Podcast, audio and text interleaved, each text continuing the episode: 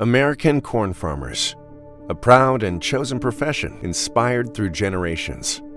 Tested, resilient, and committed to giving back as much as they're growing, pushing the boundaries of what's possible with every bushel, while replenishing every increasingly precious resource, like the reduction of soil loss by 40% with every acre grown. In a world where sustainability matters more than ever, we need all the help we can get. And there's no greater resource than the capable hands of American corn farmers. 初の挨拶だよ。Nice to meet you. ああ、それなら知ってるぜ。 The I didn't realize you liked me that way deal. Because it's one thing to receive McDonald's, but an entirely other thing to know that they woke up early to face the world and bring you McDonald's breakfast still hot in the bag. Appreciate you. There's a deal for every morning. Now grab two loaded sausage burritos for only three bucks. Prices and participation may vary. Single item at regular price cannot be combined with any other offer or combo meal. Ba-da-ba-ba-ba. There's no better time to go for a huge score than during the big game, and BetMGM is giving you a good chance to win big on your first bet. Simply download the BetMGM app and place a $10 moneyline wager on pro football's grand finale. If either team scores a touchdown, you'll win $200 in free bets, regardless of your wager's outcome. Just use bonus code Champion200 when you make your first bet. The opportunities for celebration don't stop after a champion is crowned. Try BetMGM's innovative parlay selection features, boosted odds specials, daily promotions, and more on all your favorite sports. Download the app or go to betmgm.com and use bonus code Champion200 when you sign up. Then place a moneyline bet on the big game and you'll win $200 in free bets if either team scores a TD during the showdown. Now you're winning with the king of sportsbooks. Visit betmgm.com for terms and conditions. 21 years of age or older to wager. Washington, D.C. and Virginia only. New customer offer. All promotions are subject to qualification and eligibility requirements. Rewards issued as non withdrawable free bets or site credit. Free bets expire seven days from issuance. Please gamble responsibly. Gambling problem? Call 1 800 522 4700.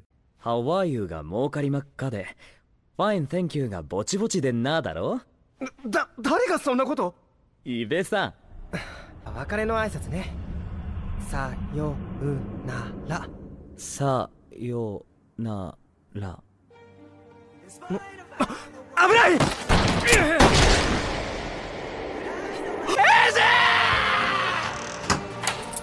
Ah, vaya, creo que es un hermoso día para hacer un hikikomori. Creo que iré por mi maruchita Naloxo.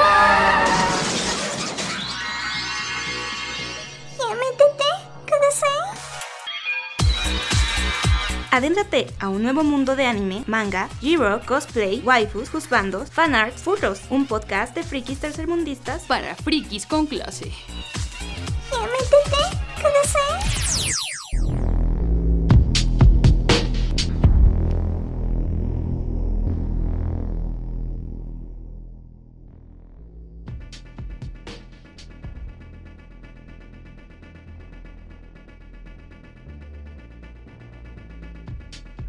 Gente que no se baña, gente linda, este es su podcast favorito, ya métete Kudasai. Yo soy Alex y estoy en compañía de mis grandes amigas, grandes nakamas. Primero está la festejada Mariyoyos. ¡Uy! Uy, hola. Omedeto. Omedeto, omedeto, Mariyoyos. Omedeto, omedeto. Y también está Lucia. ¿Cómo estás, Lucia? Hola. Bien, bien, bien. Estamos que no cabemos de la emoción porque hoy es el especial Mariyoyos. O sea, ya se imaginarán cuánta jotería va a haber en este episodio. agárrense, por favor, agárrense de su tía. Agárrense para saber cuál fue el tema. Van a acabar homosexualizados por. Por maricoyos. Oye, me gustaría, me gustaría, pero en realidad esta vez creo que no va a ser así, ¿eh? No sé, no sé, Oh, lo no. descubriremos en las próximas Oh no, dos horas. elegiste el- otra vez anime, animes tristes. ¿no? Animes tristes es. con Diawi velado. Con Diawi. Ya saben que si, ah, si en algo soy experta, además de la jotería, obviamente, es en la. Tragedias. Doña Tragedias, claro. Doña Te tragedia. agarraste el que junta a los dos. Exacto. ¿Por qué no?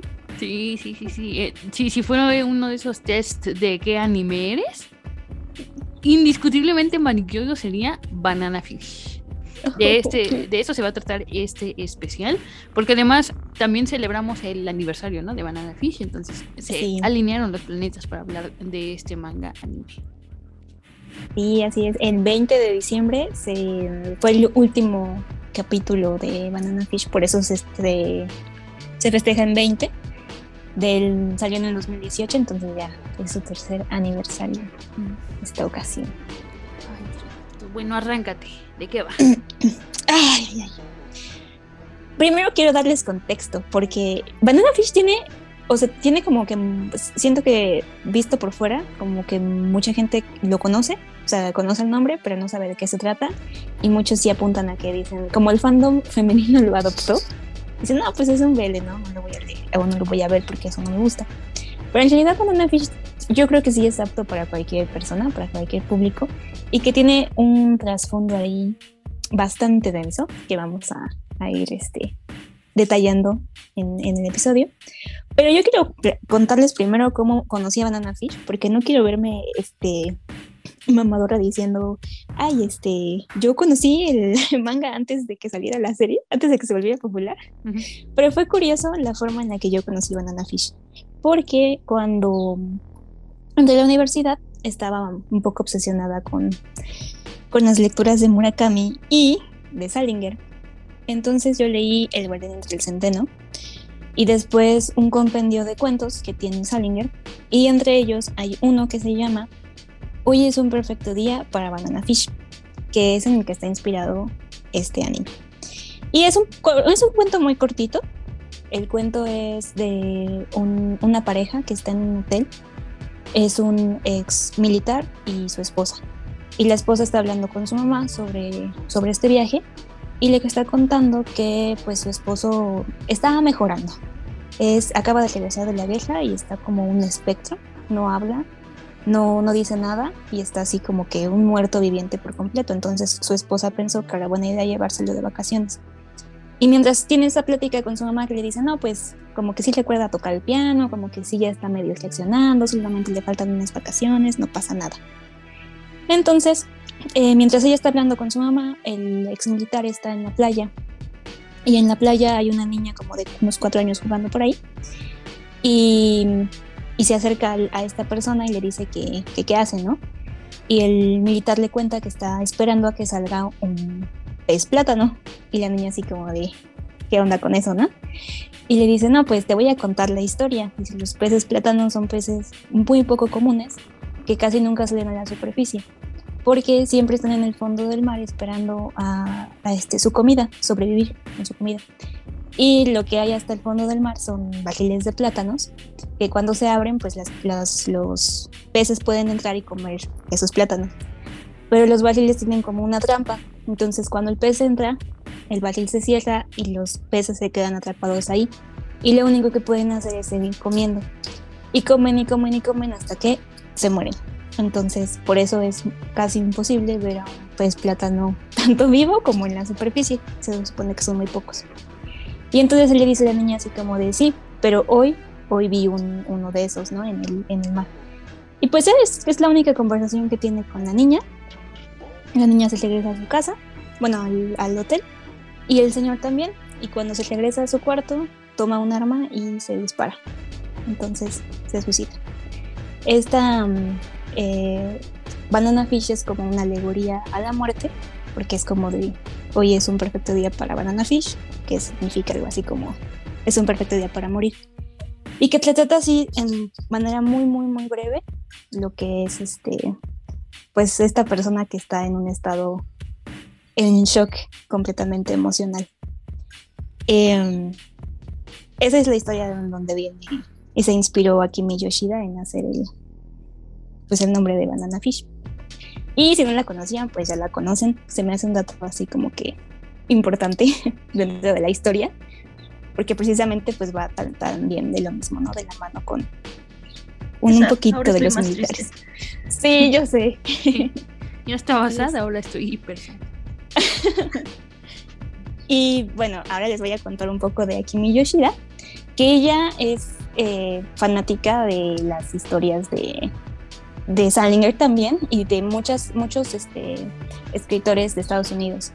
Entonces, eh, muchas de sus historias, y yo creo que la mayoría, no las escribe dentro de Japón, sino que todas sus historias están en otros lugares. que la mayoría son en Estados Unidos, pero tiene muchísimo conocimiento de la política de Estados Unidos y todo para, para hacer sus historias. También tiene un poquito ahí como de inspiración en Hemingway, de repente en algunas obras habla sobre algunas obras de Hemingway. Y ella empieza en los años 80. Tiene una obra antes de Banana Fish que fue premiada, que se llama Yasha, que también se la recomiendo porque me gusta mucho ese estilo de dibujo que tiene Kimi. Y ella em, publica en una revista de, de shoyo, en la Besatsu Shoyo Magazine. Entonces, por esta razón, ahí publicó Banana Fish y por esta razón Banana Fish es un shoyo, porque pues hay como dos, dos opciones para que un manga pueda ser este, de una demografía. Una es por la cómo se centra su historia, en qué se centra su historia, y otra es en dónde se publica. Obviamente, si, si esta historia la hubiera publicado por la, por la temática, el tipo de temática, pues todo el mundo diría, no, pues a lo mejor es un, es un seinen, ¿no? Pero pues ella lo publica en la revista de Osatsu Shoujo Magazine y pues por lo tanto es un, es un shoujo. Pero porque ya era como que mangaka shoujo, ¿no? Sí, sí, sí, ella empieza desde ahí siempre, sí. Sí, porque ya era como su revista de ahí y pues le dieron chance de esa obra. Ah, sí, pero todos los que estaban ahí pues estaban de acuerdo en que pues sus obras, de hecho esta no es la única que tiene así como una temática un poco oscura. También hay, hay este, ya más o menos es un slice of life. También tiene así como cierta temática por ahí. Pero sí, o sea, simplemente es en esa porque pues ahí. Y no es de extrañar que obviamente si lo publica en una revista de shoujo, pues su público de que se va a acercar primero pues es el femenino, ¿no? Porque pues es lo que están leyendo las, las chicas. Entonces, ya vamos un poquito más a lo que es este la historia de Banana Fish, que, a ver, eh, em, comienza con una, un grupo de militares que está en la guerra de Vietnam. Eh, ya están a punto de regresarse a su país, Estados Unidos, y eh, todos son amigos ahí porque es el mismo pelotón. Pero uno de ellos de repente regresa y les dispara a todos sus compañeros. uno de ellos de los amigos, tiene que dispararle en las piernas para que pues deje de disparar. Y lo único que él puede decir, así como de, oye, pero ¿por qué hiciste eso? Este, lo único que él contesta es banana fish, no contesta otra cosa. Entonces, pues ahí termina nuestra primera escena. Pasan, pasan algo de años y vemos al hermano menor de este militar. El militar se llama Griffin y su hermano menor es Ash. Y pues vemos que Ash es el personaje del personaje principal, está buscando la cura para su hermano, al que encontró en, un hospital psiquiátrico, ya todo en estado vegetativo. Eh, eh, Ash tiene 17 años y está buscando por qué su hermano está en ese estado vegetativo en el que lo encontró. Y entonces ya nos metemos a quién es Ash y en qué situación está eh, es una historia de Estados Unidos, en Nueva York, y es más o menos por ahí de los, del 85, me parece. A mí me gusta muchísimo el manga, porque en el manga todo es a la, acorde a la época, ¿no? Tanto me gusta mucho cómo manejan los, los, diseños de los personajes de Estados Unidos, porque son muy realistas, no son así como que estilo muy manga ojos enormes, sino que más bien, pues es un estadounidense, ¿no? Y y bueno, nos muestran que, que Asha, ya lleva tiempo en una pandilla, es líder de una pandilla. Esta pandilla son gente indocumentada, gente pues, de los barrios bajos, obviamente. Muchos de ellos son afroamericanos, puertorriqueños, eh, de Centroamérica. O sea, hay también variedad dentro de lo que marca algo un poquito realista. Y este, nos van contando a través de la historia eh, quién es Ash y de dónde vino, ¿no? Porque no lo cuentan así luego, luego, solamente sabemos que es líder de una banda y que cuando este, está detrás de lo que le pasó a su hermano, como que las cosas empiezan a cambiar dentro de, su banda, o sea, como que mm, lleva un, ya tiempo eh, en el poder, pero cuando empieza a buscar la solución para lo de su hermano, como que hay una ruptura dentro de la mafia en donde está. Entonces también para no hacerles el cuento largo, eh, Ash es una persona a la que vendieron, la vendieron literalmente a la mafia y ahí estuvo muchos años dentro de, la, de esta mafia. Y él para poder salir, pues se hizo como lídercillo de una pandilla y, y pues su único objetivo era pues sobrevivir y escapar de ahí hasta que empieza lo de su hermano. Entonces, este, e, en esto llega eh, otro personaje que es Eiji. Eiji es japonés, Eiji Okumura es japonés. Y llega con un fotógrafo y solamente ellos llegan a tomar unas fotos de cómo es la vida en Estados Unidos, de cómo son cómo es la gente pobre en Estados Unidos y terminan así involucradísimos en un lío de nivel internacional a niveles internacionales que ni siquiera se imaginaron. Entonces, este eh, ponen marcan un punto muy importante en esta historia que es que Eiji es japonés, apenas si entiende inglés y de hecho muchas veces lo remarca que habla muy mal, o sea, que lo pronuncia muy mal en inglés. Y cuando conoce a, a Ash, Eiji viene de una familia, digamos que de, de, cierta manera, de un mundo privilegiado.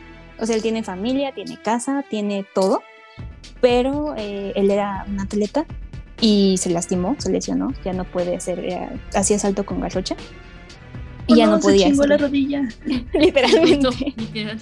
Justamente. Tenía 19 años y él ya sentía que su mundo se había acabado, o sea, porque las reglas en Japón para la educación son muy estrictas y obtener una beca, seguir estudiando, ese tipo de cosas es algo muy diferente en Japón. Entonces él ya se sentía como una persona completamente acabada. Dijo, aquí, aquí termina mi vida, yo ya no soy nadie, ¿no? Entonces por eso un amigo de la familia de Eiji, que es Ibe, se lo lleva, dice, bueno, yo voy a tomar unas fotos en América, ¿por qué no me dejas que me lo lleve? Pues XD, ¿no? Se lo lleva y cuando Ash llega ahí en, a, Estados Unidos y ve que los niños están en la calle, que están en bandas y que pues la forma en la que hablan y todo, a ella le, pues, le impresiona todo este mundo, ¿no? Porque no lo conocía. Entonces es como de, no manches, la gente pobre existe, existe este nivel, o sea, existe gente en la calle, existe gente sin familia, sin papás, o sea, obviamente él no conocía nada del mundo. Y también, o sea, obviamente nosotros a estas alturas decimos, ay, ¿quién no sabe eso, no? Pero pues hablamos de que en los ochentas tampoco había así como una globalización tan grande para entonces. Para enterarte. para enterarte. No que no existiera, para enterarte. Sí, sí, sí, para enterarte. Pero además me gusta que ahora los gringos sean como los observados, ¿sabes? Porque siempre son como, oh, los gringos yendo a países pobres y exóticos a observar a su población y no ahora es al revés. Exactamente, exactamente. Y pues obviamente ella se, se, impresiona, ¿no? Porque dice, o sea, tú, Ash, cuando conoce a Ash, dice, tú no puedes tener 17 años, no te ves de 17 años. Y además tienes una, un, arma real, ¿no? Es como de, yo jamás había visto un arma real. Además tienes un cuerpacho. Uy, además. por eso no pareces de 17. que, bueno, aquí también está esta parte, ¿no? De, que este Ash es un estereotipo completamente gringo, ¿no? De con ojos este, verdes, completamente rubio y todo. O sea, aquí tengo una. Aquí tengo una observación porque. ¿Ven que cambia el diseño? El manga anime, obviamente, por la época y tiene que adaptarse. Yo, eh, en el manga, yo sí veo a Ash más joven. O sea, hasta me lo imagino interpretado por un chavo gringo genérico, de esos como del prota de, de, este, de series estudiantiles, ¿no? Mm. Así me lo imagino. Y como que ya me descuadra un poquito en el anime. Así en el anime yo, yo, no pensé que estuviera 17. sí, sí, sí. Sí, de hecho, eh, una de las cosas que le comentaba Alex era que el, a mí se me hace que es una perfecta adaptación del, del manga al anime en cuanto a historia, pero en cuanto al diseño de los personajes, entiendo que tuvieron que adaptar ciertas cosas por la época y todo, porque además lo hicieron ya hacia los 2000, o sea, ya, ya está adaptado más hacia el, estilo, la ropa y cómo se es ve. bien reciente, ajá. Sí, es sí, como más es exactamente la adaptación de, como la adaptación de, de Parasite que igual es de los 80s, 90s, y pues el anime lo hicieron creo en el 2017, por ahí. Está muy muy bien adaptado con diseño, aparte de la adaptación de la época, o sea, el diseño pues va muy bien. Sí, sí. Sí, entonces pues eh, igual el diseño de, de Eiji se me hace más, en el manga se me hace más realista, más japonés, o sea, digo, se le pone así como de, repente el pelo muy alborotado así, pero se me hace un poquito más realista. Y en el anime se me hace que lo hacen demasiado tierno. O sea, en el, en el manga. Está, la, está la moda coreana, yo creo. Sí, sí, sí, sí yo creo. Porque, porque en el manga es más este más como un chico, o sea, lo, yo lo veo en el manga y a mí se me hace pues, un chico, cualquiera un, un chavo. Pero en el, sí, en el, en el anime se me hace que lo atiernan demasiado. Así como varias escenas que ahorita les voy a comentar. Porque. lo que sí, lo que sí quería comentar es que. Vaya que estilo, ¿eh? Vaya que ropa, qué bonito se visten. Yo le decía a Manijo que. ¿Cómo entre una guerra de pandillas, mm, por una droga mm, que manipula a la gente, se pueden despertar así cinco minutos antes y decir, ah, momento, momento que voy a elegir mi outfit del día. O sea, me voy a poner como idol japonés Sí, de, de, ahí sí sacas unos buenos outfits para la cena de Navidad y Año Nuevo, ¿eh? Qué ah, de, de Eiji. De Eiji y de Ash también. De Ash, ah, de, de Eiji. la moda, el cabrón.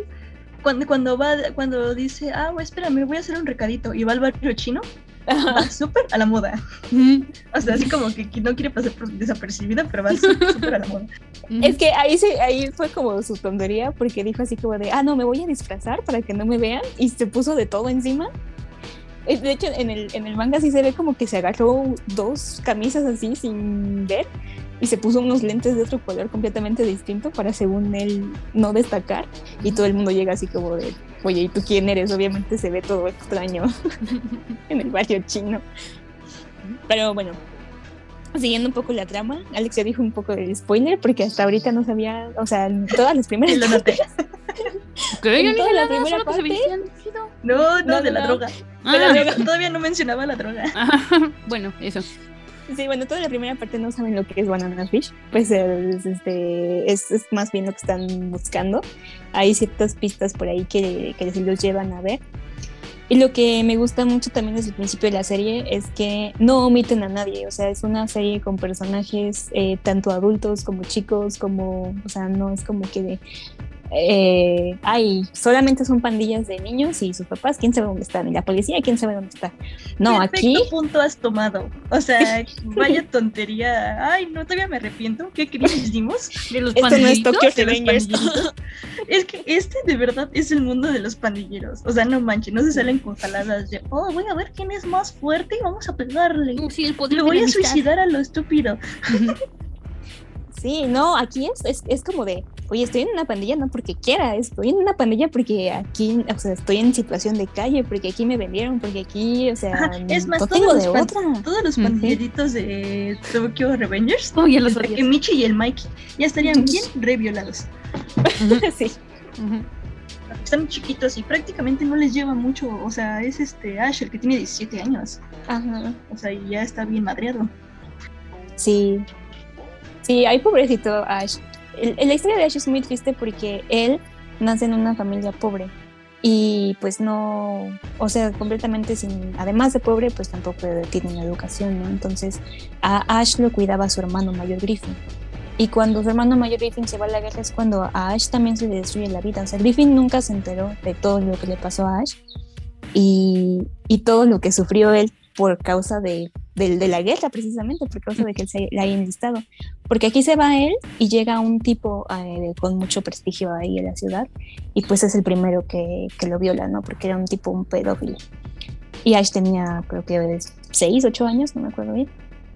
Y luego de eso, o sea, pasa ese escándalo y desde ese escándalo, el papá dijo así como de, bueno, yo lo llevé a, a denunciarlo pero pues la gente y los policías dijeron, es que es una persona muy influyente, ¿cómo va a ser alguien malo, no? ¿Cómo va a ser un pedófilo? Pues obviamente eh, el niño está mal, ¿no? Y entonces no hicieron nada y pues dejaron a la suerte a Ash y obviamente también ahí fue donde le, dijeron, su papá le dijo así como de, si no lo matas tú, no, lo, peor es que su papá le dijo, por lo menos cóbrale. Si te vas a hacer eso, por lo menos cóbrale. Y fue como de, ah, señor, por Dios. No, Maldito. Paternidades vergas. Sí, sí, sí, fue horrible. Entonces el, el Ash pasa por esto un montón de veces hasta que se harta y mata a este sujeto. Y Ash se lo llevan a casa de la hermana del señor, pero se escapa. Y cuando se escapa es entonces que lo agarra la mafia, porque pues en la calle, ¿quién te va a agarrar? Pues obviamente algún otro delincuente. Y en esa, en esa vida que tuvo con el jefe de la mafia de Estados Unidos, pues se supone que ahí lo educaron, eh, sí, sí le dieron educación y todo, pero pues obviamente lo prostituyeron, pues pasó un montón de cosas y lo único que él quería pues era escapar en, en esa pandilla. Me gusta mucho cómo lo abordan en ese sentido porque Ash siempre está diciendo, o sea, no estoy viéndome cool, no estoy siendo una persona que se vea peligrosa porque, uy, quiere tener un estatus, o sea, simplemente estoy en un mundo en que no me permite hacer lo que yo quiero, ¿no? O sea, no, no soy libre, estoy en, en esta situación. Y lo único que quiero es salir de esa situación.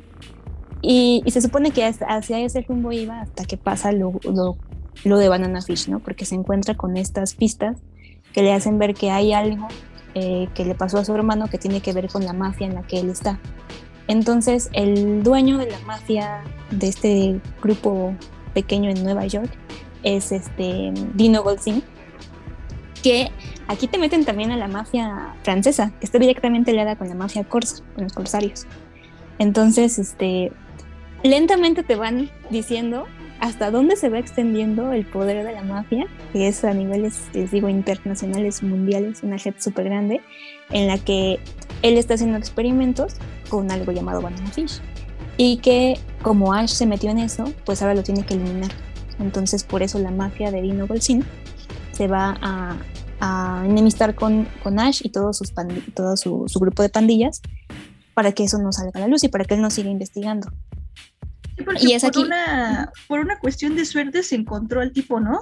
Ajá, sí, sí, sí, fue suerte. Y, ajá, que le dio esta prueba y le decía banana fish, entonces él se acordó, pues, qué es lo que su hermano decía, porque ahí lo tienen en estado como vegetativo, todo raro. Sí, todo mortalizado. Ajá, y, ya nada más por eso, Ash es el sinónimo de la mala suerte. Porque así todo, todo, se lo, todo se lo ha encontrado a su paso y pues se vio metido en un complot internacional, criminal, de todo tipo. Sí, sí, exactamente. Y que, y que de verdad lo único que quiere, o sea, no es como salir, eh, voy a vencer, no, no es el, tipo protagonista que va a volverse super power up o y va a matar a todo el mundo, o sea, no, simplemente es alguien que está ahí y que en muchas ocasiones te muestran que sí, o sea, sí lo entrenaron, sí sabe matar, sí se defiende, pero también es una persona que está sufriendo todo el tiempo. O sea, es una persona que no supera sus traumas, que está este, ahí pensando en si puede vivir una vida normal algún día a pesar de que no exista la mafia, ¿no? Por, por ejemplo.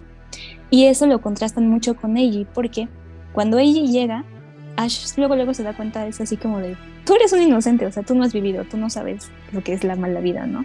Y está bien, porque le dijo, o sea, está perfectamente bien porque no, no tienes por qué sufrir todo lo que yo sufrí, ¿no? Y hasta como que le da cierta envidia de decir, vaya, tú eres una persona que, que ha vivido bien toda su vida. Y entonces, cuando se ven involucrados, porque Eiji llega al lugar donde está Ash y su pandilla, y en ese momento los, los les tienden una trampa para atrapar a Ash, este, y secuestran a, a Eiji y secuestran a otro, a otro niño que siempre está con Ash. Que de hecho, la relación que tienen Ash y Skip, que es el niño que está, es este. Es muy breve en el, en el, en el anime, pero sí se da a entender en el manga que, por ejemplo, Ash, cada que ve a un niño que era como él, o sea, como que se ve reflejado, se proyecta en él y los va resguardando en su pandilla para que no les pase nada, porque a su pandilla la protege mucho. Entonces, él, este, cuida, ajá, da a entender que cuida niños. Ajá, él cuida a los niños para que no los vendan y no les pasen cosas. Entonces, pues cuida a este chico que es Skip y lo secuestran junto con Eiji. Y ya este aquí en este momento es cuando ella se va a meter en todo el problemón. Y, solo es porque está con el Skip, o sea, solo porque se van ahí y ya está como, ya, ya está embarrado. O sea, en ese momento en que Skip se lo llevó y la trampa era para Skip, ya todos dicen, ¿quién es ese japonés? Pues quién sabe, échatelo. O sea, también lo andan buscando, también lo está buscando Ash, debe ser importante. Y no nada más es porque Skip se lo jaló. Sí, porque ya después, ajá, y ya después, como ya está embarrado, como que ya los van, o sea, a partir de ese momento ya no los separan. Sí, porque además... De verdad ocurre, o sea, de verdad sí le va importando. Sí, le va importando porque además, por ejemplo, eh, en esa primera ocasión es importante porque cuando Eiji le dice así como de, bueno, yo les voy a ayudar y salta la, la, el muro. Esta primera parte también es importante porque cuando salta el muro, en el manga es super X, o sea, salta el muro, Ash es como de no manches, del otro lado no hay nada, y en el anime es como esa parte shoyo de, ah, saltó el muro y Ash se súper sorprendió. Está como me gustó mucho, me gustó mucho esa parte. O sea, yo para mí, para momentos del anime, que es el que nada más, este, solo leí el tomo uno de Banana Fish, para el momento de anime, yo, yo me enamoré como Ash porque aparte es que él hace con un tubo, salta el muro, tipo pues el tiro este de altura. Porque Ash le decía, no, pues ya nos vamos a morir, ¿no? Sí, pues ya, nos vamos a morir, ya. ¿Cómo vas a saltar? Estás loco. Y salta. Y entonces en el momento en que él salta, porque lo ve determinado así como, no, al menos lo voy a, intentar. Salta y se da el trancazo del otro lado, pero en ese momento lo hicieron súper romántico en el anime pero, o sea, no es solo romántico, es como. Sí, es como, esa sorpresa, ¿no? Ajá. Ajá, ajá, como que lo inspiró, lo sorprendió, o sea, hace súper. Y aquí te dicen después de que, según después de ese salto, ya como que lo sorprendió demasiado que como que se superó, ¿no? Como que pudo vencer un reto y que eso así, a pesar de que se veía chavito y tonto y inocente, pudo hacerlo y ya. Pero es como que el, el sinónimo de... Desde ese momento Ash se enculó y ya, listo. Porque ya como que después ya no lo veo así muy de, ¿no? ¿Qué, qué, qué onda? ¿Cuándo, ¿Cuándo, pasó? Sí, sí, fue como in this moment, así. Y está muy bonito, o sea, a mí sí me gustó mucho esa escena, hasta la tenía remarcada. sí, aquí, remarcada. Yo la tenía remarcada porque me gusta en el, en el anime, pero no, eso no pasa nunca en el manga, o sea, como que lo, hay eso y la parte del beso, la se marcan mucho en el anime y en el manga no. En el manga, la parte del beso dura dos paneles, o sea, es como que le pasa la, la, esa, el mensaje y a, a se da cuenta, así como que su, su, cara de sorpresa, y ya se va, sigue al baño, ¿no? Y en, aquí en el, en el anime es como de, yo te vi, la directora de este, acaba de saltar aquí, que la directora de, de la Banana Fish en Mapa es fanática de Banana Fish, o sea, ella estuvo insistiendo años tras años para que se hiciera el proyecto y hasta que lo logró. Entonces, pues obviamente como fan, yo creo que dijo así como de, quiero que este beso se vea resaltado aquí. Sí, porque además está, está muy bien animado. Es sí. no, no, es solo un piquito y ya, no, no, no. El güey lo agarra de la. Ash lo agarra de la cara. y luego casi casi puedes ver cómo sus lenguas se juntan. Así. Sí. Y de las nalgas, acuérdate. Ah, sí, sí. Eh, y además a mí, por ejemplo, en, cuando leí el, el, manga, a mí no se me hizo así como algo muy tan, tan, este, sugerente en ese sentido romántico, porque tenían poco que se conocían. O sea, e, era como la segunda vez que se veían. Después de que había saltado por la. Después de que salta el muro y los, los secuestran, a Ash le, tienen le tienden una trampa para llevarlo a la cárcel. Entonces él se va directo a la cárcel y Eiji eh, sí logra que digamos un poco encontrar a los policías y interferir un poquito en ese asunto. O sea, de cierta manera él sí interviene para que salgan a, Ash, o lo, por lo menos lo intentó, pero él termina en la cárcel y pues no se ven hasta que lo van a visitar y pasa eso del, del mensaje, porque ahí Ash ya se da cuenta que le tendrían una trampa y que todo está relacionado directamente con su hermano. Entonces su razonamiento es, pues van a ir a buscarlo a él y porque yo tengo la prueba del banana fish que buscan y pues quiero ponerlo a salvo cosa que además tampoco le sale porque pues terminan matando a su hermano Griffin porque le pide a Eiji que vaya a buscarlo. Entonces, pues Eiji no sabe nada de eso, no sabe ni cómo ir a buscar gente, ni, ni metido en ese mundo para ser discreto ni nada. Entonces, pues obviamente lo terminan siguiendo y pues terminan matando a, a Griffin. Eh, el personaje de, de, Shorter, Shorter es un amigo de Ash, que es este, él es líder de la mafia china de, la mafia china de Estados Unidos, nada más. Digo, de, de esta parte de Nueva York. Y en el manga se dice porque es calvo. Es calvo y en el sí le ponen un moicano. Sí, es calvo completamente. Al principio se le ponen como un moicano, en la primera vez que ella lo ve, y ya después este, es calvo. A lo mejor en los 80 eso estaba de moda. Sí, porque yo no me, yo no me acordaba qué personaje era ese. sí, tú así como de, ¿qué diablos con el calvo? Pero no, está muy en la moda, así en el manga hay pues como en las películas ochenteras, esas de peleas de barrio, o sea, es, la gente con su cintita en la cabeza. Ah, sí. Así están. o sus playeritas sin manga y su cinta en la cabeza, así hay varios. Ajá, ándale, ándale, sí, exactamente. Y entonces, este, el poder de Ash se ve extendido porque como es amigo de Shorter, él es el de la mafia china, pues entonces ahí hay cierto vínculo que protege a Eiji de, que no le pasa nada mientras está en todo este rollo. A su, a su vez también están otros dos personajes que son muy importantes. Uno es un policía que se llama... Ay, Martin George, algo así. Un policía. Y está Max, Max Lobo, que él era el ex compañero de Griffin en la guerra, que él fue quien le disparó para que dejara de, de matar a sus amigos. Y él también está buscando por su parte que es Banana Fish porque es periodista. Él ya regresa de la guerra a Estados Unidos, este, tiene un hijo y tiene una ex, ex esposa y se encuentra con Ash en la cárcel. Sin querer también fue como que se encontraron en la cárcel y que de hecho eh, Ibe, el, la persona que va con, con Eiji a América, van buscando a Max, a ese tipo, al periodista, pero no saben que está en la cárcel. Entonces ya cuando llegan y dicen, no, pues está en la cárcel, por eso ellos solitos se van a buscar a Ash. Entonces todo aquí tiene un porqué. O sea, todo no, no, no hay nada así como que, ay, se lo sacó de la manga. La verdad es que eso también me gusta mucho, que no hay nada sacado de la manga. O sea, todo lo pensó desde el principio Akimi y lo va estructurando así. Y por ejemplo, eh, bueno, Max él empieza como más o menos como enemigo de Ash, porque le dice, sabes que yo fui el que le disparó en las piernas a tu a, a Griffin, tu hermano. Y pues Ash es como de, no, pues, este, pues eres mi enemigo, ¿no? Pero ya después se hacen completamente amigos. Y a mí me gusta mucho el personaje de Max porque es un, es el único, la única persona adulta que actuó en bien de Ash y que prácticamente se volvió como su papá sea, prácticamente de, a partir de entonces eh, se vuelve su protector y lo ayuda para encontrar qué es eso de Banana Fish. Que todo el tiempo están ahí como que armando sus planes y todo, porque tienen mucho, coinciden en muchas cosas.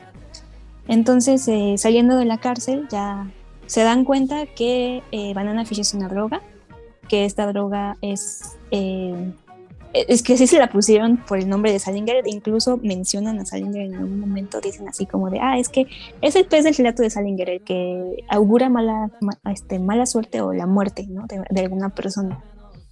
Una cadena de la mala suerte. Ajá. O sea, sí, pobre Ash, en serio, es una cadena. Está encadenado. Su destino es la mala suerte. Porque además, eh, Ibe, que también se encuentra con, con, con Max porque ellos se conocen, este, lo único que quiere es sacar a, a Eiji de ahí.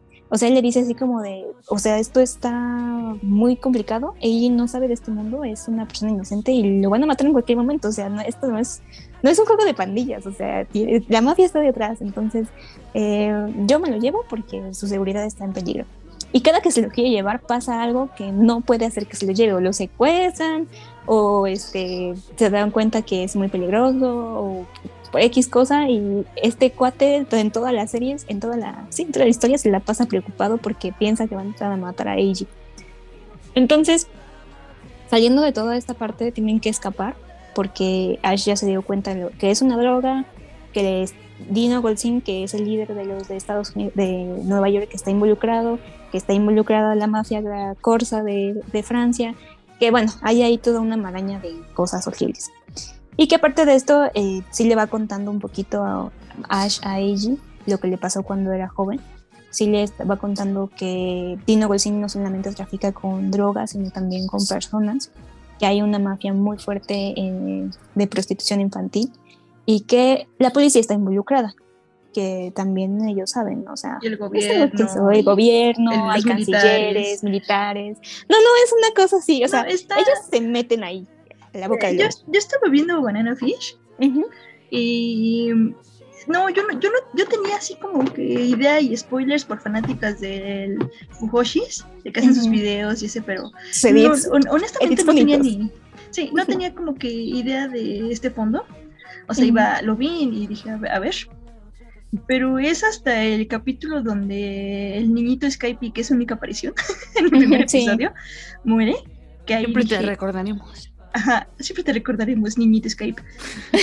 niñito Skip, skip, skip, Y ya este, ya de ahí dije, ok, esto ya va en serio, esto ya va en modo muy serio. Y cuando lo meten a Ash en la cárcel, y como para que se tranquilice, lo, ocupan esta como amenaza psicológica, ¿no? Así de, mira, aquí tenemos pruebas, tenemos que coleccionas pornografía infantil y unos videos. Ah, eso horrible. Y él, ah, y él así, viendo su cara de que se esconde, o sea, voltea rápido de que no quiere ver lo que está ahí, y era videos de pornografía infantil, hasta que le dice el tipo, el niño eres tú, ¿verdad? Dije, no, no, ya, ya no puedo. O sea, mi, corazoncito se hizo, en estos temas se hace muy chiquito. Ay, sí. mi corazón se hizo muy, muy chiquito y ya dije, no, ya, y eh, no puedo, no puedo, pero tengo que poder.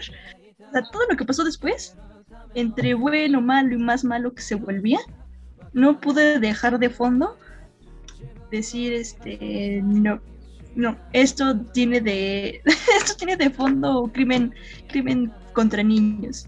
Hay mucha pederastía, hay una gran mafia y ya se, me hizo feo. O sea, yo no veo qué onda con el fandom, porque sí, sí hay como de fondo algo muy, muy feo como para buscarle algo bonito. No sé, ahí sí. tengo como mi problema, es mi shock. Así ya cuando descubrí que era Banana Fish, dije, ¿dónde está? ¿Dónde están los videos bonitos del fandom? ¿Dónde están los videos editados bonitos de TikTok? Lo sé, a mí, a mí se me hace una historia, a mí me gusta mucho Banana Fish por la historia muy fuerte que tiene. O sea, yo de verdad, en el ship casi no me meto, o sea, porque tengo ahí también una discusión en, en, en el relationship que hay entre Eiji y Ash. Pero a mí la, la, razón por la que me gusta es por la manera en la que aborda este tipo de historia. Porque el personaje de Ash es un personaje, es un personaje que puede ser real. A mí me, me, me quiebra y me, me lastima precisamente por, por eso. Porque sé que sí existe, o sea, sé que sí es, es algo o sea, no, no obviamente, sí, es real. Eh, pero es real. Entonces, incluso a esta fecha, porque yo dije, no manches, aquí me escribió en el 85 cuando eso era algo que medio se podía saber a, a, voces, era un secreto, pero ahorita es, es casi descarado y sigue pasando, o sea, entonces yo cuando vi eso dije, no, o sea, yo te juro que en la parte donde, la primera vez que cuentan de Ash, el papá de Ash les cuenta qué pasó, y ahí se ve todo niño regresando a su casa así todo lastimado y mal, o sea, en shock. Yo dije, no, o sea, a mí ahí, fue cuando algo se quebró el Lotso, algo cambió. Y no volviste a ser la misma. No volví a ser la misma. Sí, que, que eso también, eso también está muy bien porque pues Ash es un personaje marcado por el trauma. De hecho, se ve como en las relaciones sexoafectivas que, que tiene, ¿no? Por ejemplo, eh, en la cárcel cuando lo, eso cuando lo violan, y más que afectado se ve ya hasta apático, ¿sabes? Como, como si yo lo hubiera normalizado. Esto es algo que pasa. Voy a ausentarme de mí mismo hasta que termine y luego ya reaccionaré en consecuencia a ello, ¿no? Pero ya no es como que, oh, no, me violaron, estoy muy traumado. No, eso como que lo tiene tan interiorizado que para él ya es algo casi cotidiano, ¿no? Algo que tiene hasta, que pasar. Hasta él responde de, pues sí es que eran muchos y me... obviamente me iban a pegar muchos, mejor me dejé, o sea, ¿para qué le hago? Pues sí, ya sé qué va a pasar, ¿para qué le hago el cuento? Sí, fue, muy feo también. Y también en, el, en el sentido de que incluso él hipersexualiza su cuerpo, ¿no? O sea, como que lo lo usa para Sí, para otros fines, ¿sabes? O sea, como que prostituirse para él ya no es un problema. Y, lo que sí es un problema es más bien tener ese tipo de relación con una persona que quiere, porque como que el sexo ya lo identifica más como una agresión que como un acto placentero. Sí. Y entonces cuando se encuentra a alguien que sí le gusta y que quiere proteger y tal, como el, como, el otro güey, el, su coprotagonista, pues es más como, ah, no, no quiero tener sexo contigo porque el sexo es sucio y es malo. Y no, no, no, no, no, no. Eh, sí, es que ella aquí es como también la pureza, ¿no? O sea, es como salva, resguarda esa poquita luz que él encontró en ese mundo. Y que además él lo dice así como de, es que, o sea, la, la, se lo dice la, la razón, que dice es que es la primera persona que hace algo por mí sin pedirme nada a cambio. Y eso fue lo que para él fue muy genuino. O sea, es, es como de, sé que lo vale todo, porque es la primera persona que no, que me enseñó que no existe simplemente la conveniencia. Y, y, y, ese, ese tipo de contextos me gusta mucho. Y otra cosa que acabas de mencionar que quería resaltar es que aquí me aborda estos temas tan delicados sin entrar completamente en el morbo.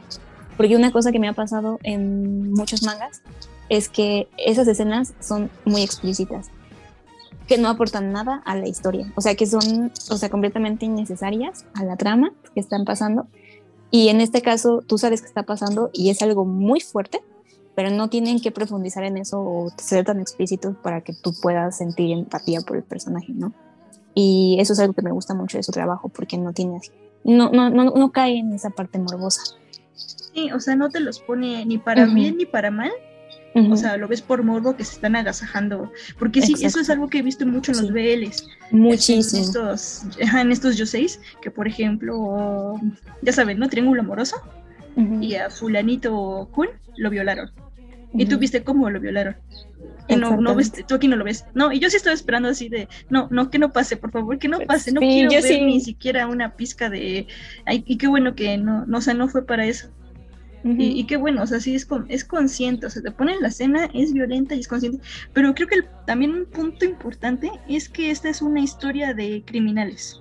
Sí. O sea, nada más. O sea, esa es la verdadera historia y hay una mafia, hay un crimen organizado con una red de prostitución infantil y que eso es algo que ya he visto en otras películas. Por ejemplo, creo que es un clásico, o no recuerdo en qué película lo vi, que el tipo tiene una red de trata de prostitución infantil pero él tiene mucho poder porque a todos los tipos de poder que llegaron les tomó fotografías. O los Ah, sí, sí, sí, sí. Ah, ya me acordé en dónde lo vi. ¿En cuál? En la serie de Happy. no lo he visto, pero está en. No, no lo he visto. Es así, así rápido, igual es la historia de un policía que ya está muy, muy mal ya es un fiasco de persona, está muy drogado y todo, y tiene que salvar a su hija, que su hija la involucraron en una red de trata infantil con un tipo que hace eh, shows infantiles y todos los niños lo aman, oh. y él vende los niños a, políticos y empresarios poderosos y los tiene grabados. Entonces él oh. prácticamente los controla la ciudad. Y además es, es, muy irónico porque el protagonista es el mismo de Unidad de Víctimas Especiales. Ah, sí. Ya me acordé, sí, porque esto me estaba. El villano de esta. De esta historia es el. ¿Cómo se llama? ¿Golcine? Ajá. El Papadino. Ajá. Papadino. Ay, que qué horror cuando dicen, tienes que decirle Papadino. No. Uy, sí, qué horror. Torpe viejo, cómo lo detesto. Pero si hay alguien que detesto más que a Dino Golcín, es al maldito del ejército, que no me acuerdo cómo se llama, siempre se me olvida su nombre, pero cómo lo detesto. El, cuando se involucra el ejército, para mí. llega al final. Sí, sí, sí, el maldito que llega al final. Ay, porque ese tipo sí lo tortura, o sea, y, ay, o sea, ya pasó por un maldito infierno y todavía me le viene a torturar más de este desgraciado.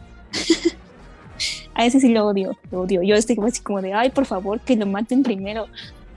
Porque todo es así como de. ¿Cuál irle? Porque el otro, o sea, los. El tipo, el, el mafioso, que es el mero, mero malo, hace el. es el bolsine y les hace como que el, el grooming, el grooming a la fuerza Sí. Porque, pues, este, a Ash lo, lo violó, lo prostituyó. Y aparte, como que lo educó, ¿no? O sea, para sí. que. Pero es que a este señor le gusta, o sea, le gusta muchísimo a Ash.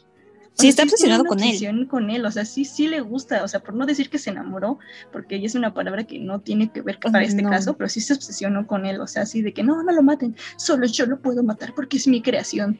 Así sí. de, no, bro, no, qué asco. Sí, qué horror espérate viejo, no. Y así, sí, es, esta obsesión.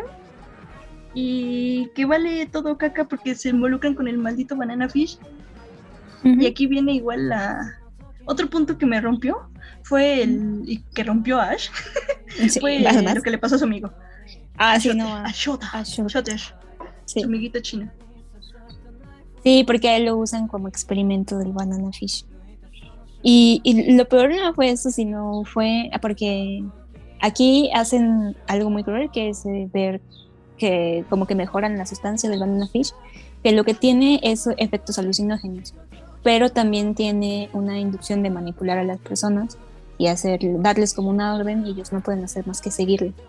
Entonces, este, eh, Shorter le dicen que mate a, a Eiji enfrente de Ash y entonces pues Ash tiene que decidir a quién va a salvar y pues este, Shorter prácticamente le dice que lo maten porque él está dentro de unas alucinaciones espantosas de pesadillas y le dice así por favor mátame es lo único que puedes hacer y pues Ash, lo mata. Y en el momento que están escapando de la mansión Goldzin este Ash regresa por el cadáver de, de Shorter y ve que está todo descuartizado. O sea eso es como o sea, ya, ya, le quitaron el cerebro y ya ya le hicieron un montón de pruebas porque que lo que querían ver era que los efectos de Banana Fish en su cerebro. Entonces, cuando según esto va a sacar su cuerpo, lo ve todo así ya deshecho y él prácticamente ahí medio enloquece. O sea, se pone a matar a todo el mundo sin ver. O sea, ya ahí sí se vuelve loco y empieza a matar a todo el mundo sin, sin ver. Y cuando regresa con, con Eiji, pues Eiji ya después cuenta que él lo ve todas las noches como se despierta entre pesadillas. Él está pensando así como de, es que tú parece que sí estás sobreviviendo, pero ahora sí que a qué costo, ¿no? A qué costo que todo el tiempo esté ya en, este trauma constante de, de todas las personas que tuvo que matar, de sus amigos, de pues de todo lo que ya pasó. Entonces, sí, está, está muy fea esa escena. Es, muy fuerte esa, esa parte igual, igual es una parte fea. Pero, ah, y ah, otra cosa es que no sé si en el anime se salten bien lo del tiempo, pero para cuando Ash está ya, cuando sale del hospital este, psiquiátrico, ya pasó un año. O sea, Eiji ya estuvo con Ash todo un año.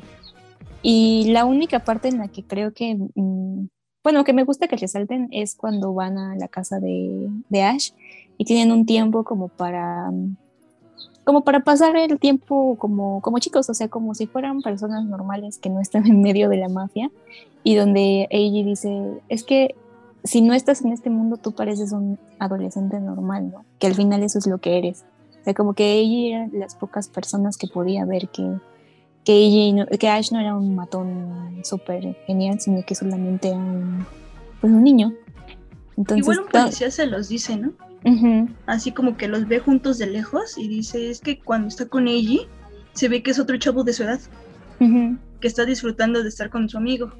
Pero, pues, pero que dicen que en ese mismo momento Ash se siente como que vuelve en sí. Vigilado, ajá. Ajá, y vuelve a ponerse como que en modo vigilado, ajá, de que lo están observando, que debe cuidarse. Ajá, modo serio. Mm. Sí, sí, sí, sí. Y pues aquí te van mostrando todo, ¿no?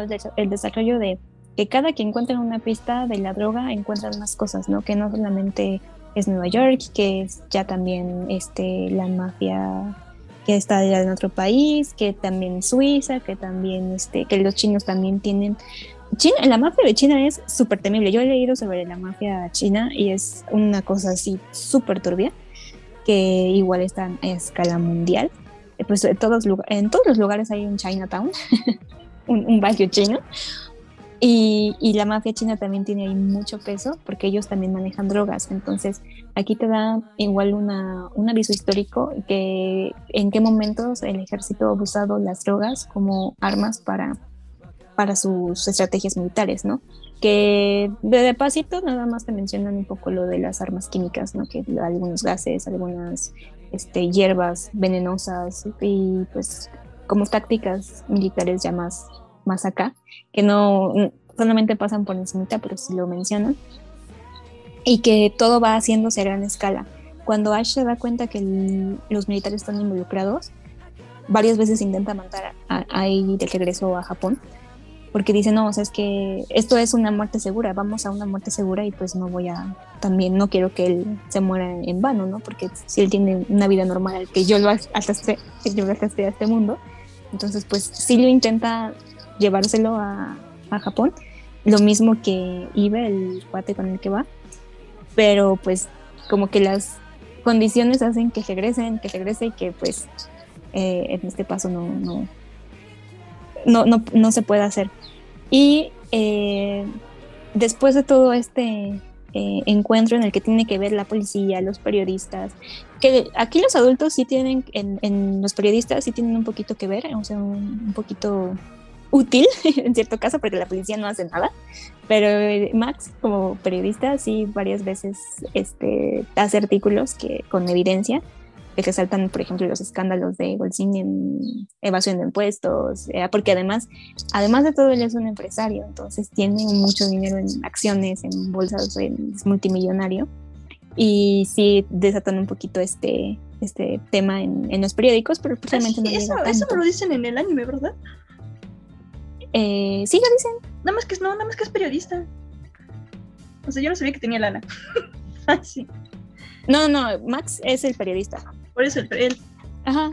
Sí, no, es que después lo, lo contratan como un periodista de no sé qué cosa. Por eso sí se puede comprar un departamento ahí al lado donde vive Ash. Porque dice, ya tengo un, trabajo estable. Ah, y otra cosa que también, eh, cuando pasan a la familia de, de, Max, que es la esposa, su esposa Jessica y su hijo, Ash los ve y ve al niño y también, o sea, luego, luego se proyecta en el niño y le dice así como de, ah, porque además también secuestran a, a Jessica, la esposa de Max, y al niño. Y tienen una conversación Jessica y Ash porque cuando pasa todo ese asunto le dice, le dice así como de, ¿cómo puede ser? O sea, hasta ahorita me doy cuenta de cómo puede ser que tú hayas eh, podido pasar por este infierno porque la esposa también la violaron. Entonces dice, ya pasaron seis meses, dice la esposa, y sigo teniendo pesadillas horribles con esos tipos. Y pues Ash le dice así como de, pues es que si no lo olvido, no sobrevivo si me quedo pensando en eso ya hubiera muerto, porque pues me pasó no, no solo eso, sino más. Entonces ella sí se queda así súper, súper sorprendida de decir, no, pues de verdad qué, qué, qué carácter y qué, este, qué manera de afectarte la vida, ¿no? Porque también es como que Ash en algún momento le dice a ella como que, pues es que en los momentos, en, en las circunstancias en las que yo estuve, yo sí preferí estar muerto que pasar por todo lo que está pasando pero pues por alguna razón sigo vivo. Entonces voy a seguir luchando por estar vivo. Entonces son todos estos contrastes que pasan en la serie que de verdad es como que mm, se me hace una muy buena trama de cómo abordan a la, la parte de trasfondo de mafia sin tener que mostrarla tan cruel. La parte en la que pasan un caso en particular, que es el de Ash, que también se me hace un personaje muy bien construido y que otro dato curioso es que Akimi lo basó en, en un personaje que es este. ¿Cómo te, que te dije que te llama? ¿Se llama River Phoenix? El hermano de Joaquín Phoenix, que también era un actor y que ese actor se suicidó. Eh, sí se parecen un montón. Entre ese y un tenista sueco o algo así. Ah, sí, un tenista sueco. Porque River Phoenix se viste mucho como Ash en, en algunas, bueno, al revés, ¿no? Obviamente. Este, sí lo viste mucho como el que tiene así como abrigos muy grandes en el manga y, lentes y todo, así tiene cierto estilo a, a River Phoenix. Y que irónicamente también tuvo una vida muy traumática infantil y que pues también se subió. ¿no? Entonces, este, pues sí, eso esa es realmente la trama de Banana Fish. Aquí yo estoy como partida a la mitad con, la, con, la, con, la, con el fandom, porque lejos de ver la parte romántica, yo veo toda esta parte del personaje de Ash. A mí el personaje de Ash me quiebra demasiado y yo todo el tiempo es como de, ay, por Dios, es que ya sáquenlo de ese mundo, por favor, ya. No me importa si es en Japón, no me importa si es en ese lado, él merece vivir su vida, ¿no? Todo, no, no todo lo que le está pasando. Es que no, no sé si en el manga, pero al menos en el anime sí resaltan mucho la parte del shipeo. O sea, sí es un shipeo súper descarado. Es otra vez este Yao velado de, ah, somos muy buenos amigos. Esto que estamos haciendo es para fortalecer la amistad, pero pues es que hacen todo lo que haría una eh, una pareja heterosexual canónica, ¿sabes? O sea, si eso lo hicieran un hombre o una mujer, serían canon. Sería la pareja canon. Y, no, pero lo hacen dos hombres. No, no, no, es pura amistad, pura amistad. Incluso el final. Claro. O sea, el final ¿Quién le ah, escribe eso a su amigo? Espera, el final, ya iba yo al final. no, no, no dije nada, no di spoilers. Ajá. Sí, sí, sí. Bueno, yo, yo aquí tengo también la onda de del shipeo. Es que el, el, fandom me, de plano sí me dio otra imagen de la historia. O sea, yo no, es más, yo creí que eran policías. no sé por qué creía que eran policías. No, es el chavito de la mafia, un ex integrante de la mafia y un japonés que se encontraron nomás. Pero mm, ya de ahí, así es que yo todavía me queda esa onda del fandom, de que los shipea. Ok, para mí sí son canon, sí encuentro ese romance, pero en el anime está muy, está muy raro. Porque yo sí, me, yo sí me hice preguntas, a ver, ¿en cuándo, ¿cuándo se enamoraron? Y ya más de la mitad de la serie, pues ya viven juntos, ¿no? Como pareja, o sea, literal, como si fueran una pareja. Pero es raro. O sea, yo entiendo la interacción entre ellos dos, porque, o sea, literalmente ahí Ash lo dice, llega el momento, que es el igual otro momento culmine de los shipeos, en donde él dice, lo voy a proteger. Así como, te voy a proteger con mi vida, porque sin ti siento que no voy a hacer nada. Y luego hay otro Ajá, pues ya todos los otros momentos en que él se va a él prefiere morir por él. Y todo el tiempo lo dicen y hasta los otros se espantan, ¿no? Así de, no, bro, espérate, no era en serio. Yo quería que te hicieras o rogaras por tu vida. Y no, sí, sí quiere. O sea, sí dice, pues va, me arriesgo, o sea, es rapidísimo. Y esto como que los, los choquea a los demás. Pero ya de ahí quedó en qué, o sea, yo, yo digo que Ash se enamoró, se enculó, lo que sea, cuando lo vio saltar, al menos en el anime. Pero, ¿y el otro chavito, el japonés? este, en qué momento ya era su super bro. o sea, ahí como que yo no, yo no lo vi, ahí como que me desfasa un poquito.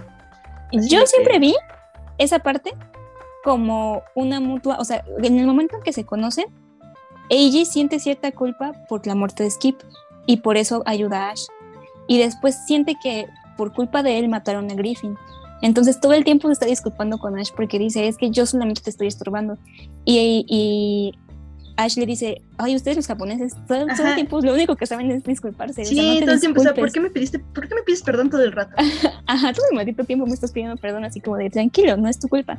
Y como que yo sentí que al principio eh, ella era más por esa parte de, de, protección y cuando conoce a Ash y se da cuenta de su pasado, porque además y también ella se quiebra cuando le dice la policía, a ver, tú pregúntale a ver si a ti te dice algo, ¿no? Y entonces es la primera vez que ya habla cuando salta el muro y está en el hospital. Que le dice, ve y pregúntale tú. Y, y Ash le dice así como, ¿de qué no tienen prostitución en Japón? O, supongo que te contaron. Sí, porque a él no le habían dicho. No, no, no. Y entonces cuando él, a él le dice, pues a él sí lo choquea y se pone ahí a llorar y decir, yo no pude decirle nada. ¿Cómo, cómo en qué posición estoy yo para, o con qué derecho estoy yo para despedirle algo a Ash que ha vivido todo esto, ¿no? Entonces yo creo, yo siento que más bien Eiji sintió como esta, esta mm, sentimiento de protección que uno también siente como espectador, de decir es un niño que está en, esta cuestión injusta y, quiero ayudarlo porque no se lo merece. Yo así lo sentí desde el principio de, de la historia. Y cuando va avanzando su relación, porque les digo, o sea, ya para el tomo, yo creo que es seis, cuando dices que viven juntos, ya pasó ahí un año, o sea, ya, ya interactuaron hace todo un año y ya más o menos saben. Y en el manga, eh, cosa que creo que no resaltan tanto en el anime, es que sí pelean mucho por su, por su forma de pensar. O sea, Eiji todo el tiempo está pensando que saliendo de lo de Banana Fish, eh, quiere llevárselo a una vida tranquila. O sea, lo que quiere él es que salga de ese mundo y que viva algo normal. Y, le dice así como de, por favor, deja de matar. Y él así como de, pero ¿por qué me estás diciendo eso? Si, si no los mato, me matan a mí. O sea, no, no me puedes ni siquiera pedir eso porque tú no sabes, no sabes en qué mundo vivo realmente y no te lo estoy contando todo. Entonces, como de, tú no, tú no sabes ni la mitad de lo que pasa en realidad, el, el trasfondo.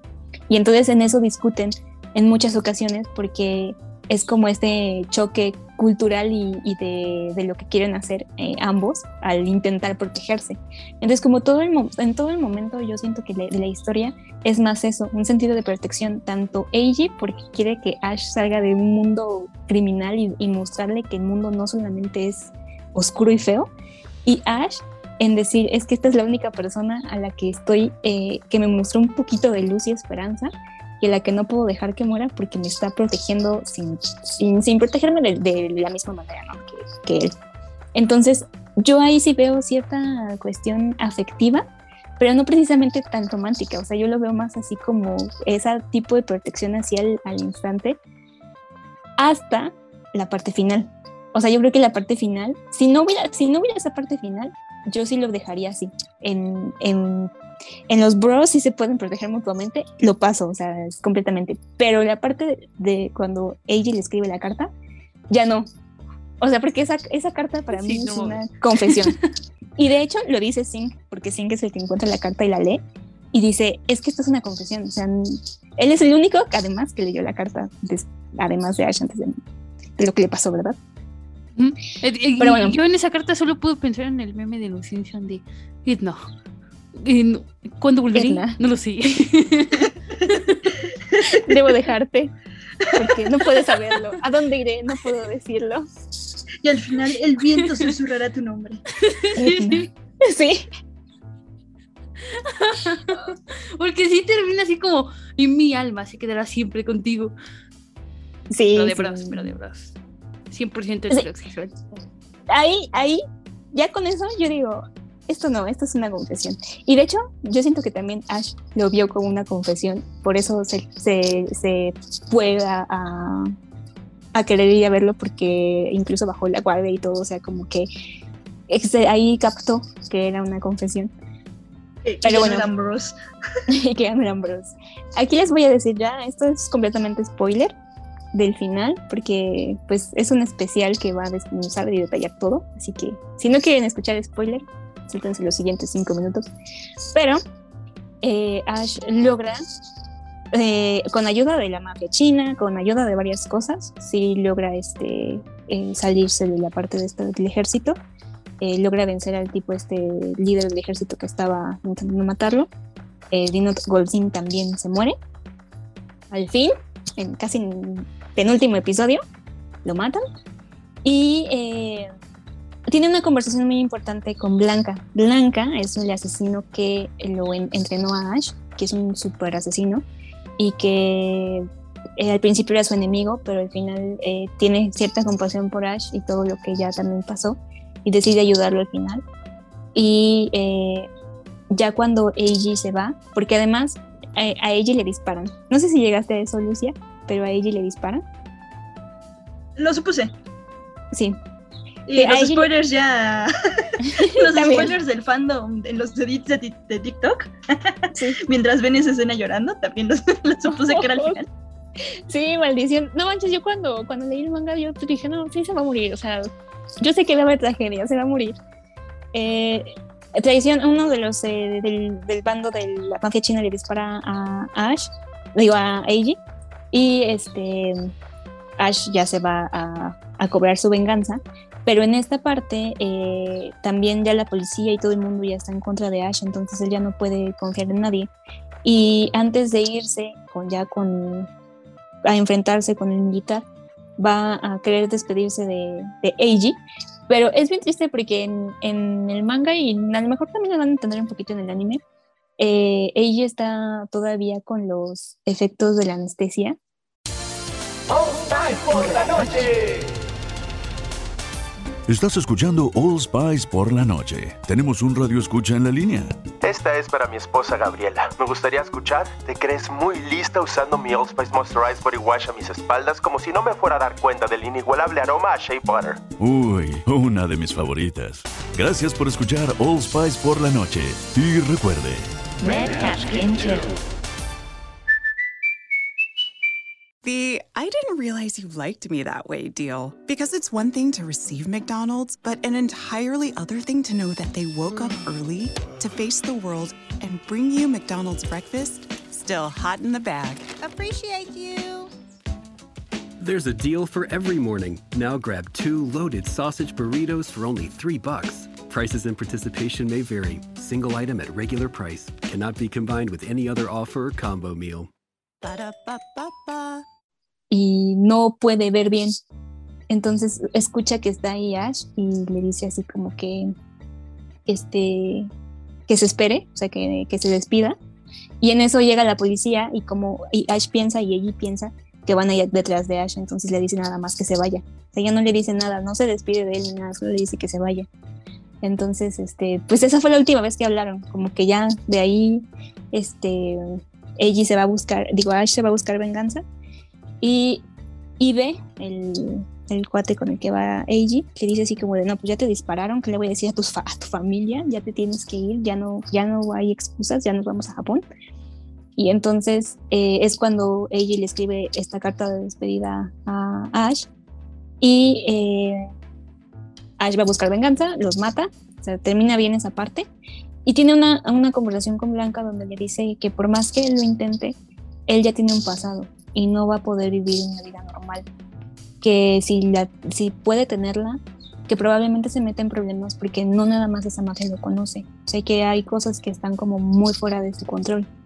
Y que si sigue buscando a, a Eiji o si se intenta relacionar con alguien, pues obviamente esos siempre van a ser sus puntos débiles. Entonces, por esa razón, dice, no, pues ya lo voy a dejar que se vaya, ya no... es, mejor para mí y para todo el mundo que pues yo esté solo. Y que ya igual deja, los, deja su grupito de la mafia también. Entonces, este, ya en esta parte, ya va acabándose todo, dices, bueno, ya este, ella se va a ir a Japón y, y Ash se va a quedar en Estados Unidos, pero pues hasta ahí, ¿no? Entonces ella le deja una carta a Ash donde de verdad le dice que lo único que quiere es estar a su lado por siempre, o sea, prácticamente protegerlo, decirle que no está solo, que el mundo, a pesar de haberle mostrado la peor cara, que él siempre va a ser su amigo y que siempre va a estar, este, siempre va a intentar hacerle ver el otro lado, ¿no? De la moneda. Y entonces, pues, y le da un boleto para irse a Japón. Y, y, pues ahí es donde él vacila y dice, pues, sí le voy a alcanzar. Y ya es rumbo al aeropuerto. El, uno de los secuaces de los amigos de la mafia china de, de, de que es el nuevo líder de la mafia china, eh, lo apuñala porque él siempre estuvo en contra de la muerte de, de Shorter. O sea, piensa que Ash es el enemigo entonces él lo acuchilla y pues es, esa es la parte más sad porque se agacha todavía las cartas. Lo, que le importa más es tener la carta completa porque tira la carta. Entonces, como que se coge toda la carta y se va a la biblioteca de Nueva York. Y ahí se sienta. Se sienta feliz porque se da cuenta que hay alguien que, que lo quiso genuinamente, ¿no? Y, y, y Aiji se va a Japón diciendo que se va a despedir de todo el mundo, pero que a Ash nunca le va a decir adiós. Y dan cierta parte ahí en la que la de la biblioteca llega a acercarse y ve a Ash ahí en el en la mesa de la biblioteca así todo tirado y dice, ay, qué lindo, está durmiendo y es como de, ¿qué no notas el charco de sangre, mujer? Así, así, así, ay, joven no debe dormir aquí en la biblioteca. Ay, pero qué hermoso se ve. Y luego alguien le dice como, ay, señorita, me pasa otro libro y se larga. sí, es como maldición. Está lleno de, está picado de sangre. ¿Qué le pasa, señora? Esa, señora tiene eh, mi nivel de atención al detalle justo. Justamente. Dice, ay, qué bonito chico, y se va, ¿no? Y, y, es lo que pasa cuando eres hermoso hasta dejas un cadáver hermoso atrás. atrás, de ti. De hecho, ahí hacen su comparación también con el de Hemingway, el leopardo del Kilimanjaro, que dice que se ah, muere solo. no, qué horrible. Las nieves del Kilimanjaro. Ajá, las nieves del Kilimanjaro. Ajá, que muere solo. Ese, ese cuentito yo sí lo leí hace años. Sí. Y sí, era. A lo mejor no lo entendí bien a la edad que lo leí. Medio lo recuerdo. Ay, pero no, no lo vi desde ese punto de vista tan triste cuando lo contó Ash. Sí, sí, sí. Cuando se lo cuenta ella es como de, ah, no manches, sí es cierto. Post existencial. Modo serio existencial. Y sí, al final también lo comparan un poquito con eso. Y el fandom, eh, ahí termina la serie. Entonces, alguien del fandom que no quería aceptar la realidad decía, es que Ash a lo mejor sí se salvó, ¿no? Está, vivo porque no se ve qué pasa después en la biblioteca y no puede morir solamente así. El, me choca el fandom. El fandom, si lo quieres, quieres salir muerto, tienes que pasarlo en el ataúd y en el funeral. sí. O sea, para que el fandom acepte que alguien se murió, tienes que pasar eso. Y sí, es muy desesperante. sí, o sea, yo sé que es muy triste. Y no solamente, o sea, yo sí, obviamente yo chillé un montón en, la, en el final, pero no solo en el final, o sea, yo de verdad ya veo la, cada que veo la historia es como de, ah, no, esta parte también me rompe y esta parte también y maldita sea. O sea, como que hay muchos momentos en la historia que para mí son muy fuertes. pero cuando Ash quema el cuerpo de Shutter. Sí, también. igual me dolió mucho. Sí, sí, sí. cuando, cuando hay una parte, es que, ay, no sé si la pasan en el anime, donde él está pensando que ya se va a morir cuando lo, lo apuñala a Arthur y está en el hospital y está así como que él sintiendo la muerte muy cerca y escucha la voz de su hermano Griffin y después ve que no es su hermano Griffin sino que es Eiji y esa parte se me hizo muy conmovedora porque él está dormido y empieza a llorar porque dice que es casi casi la única razón por la que pues él continuaba con vida, ¿no? Porque incluso dice, no, pues ya, si me muero, pues no importa, nadie va a llorar mi muerte, pero escucha la voz de Eiji.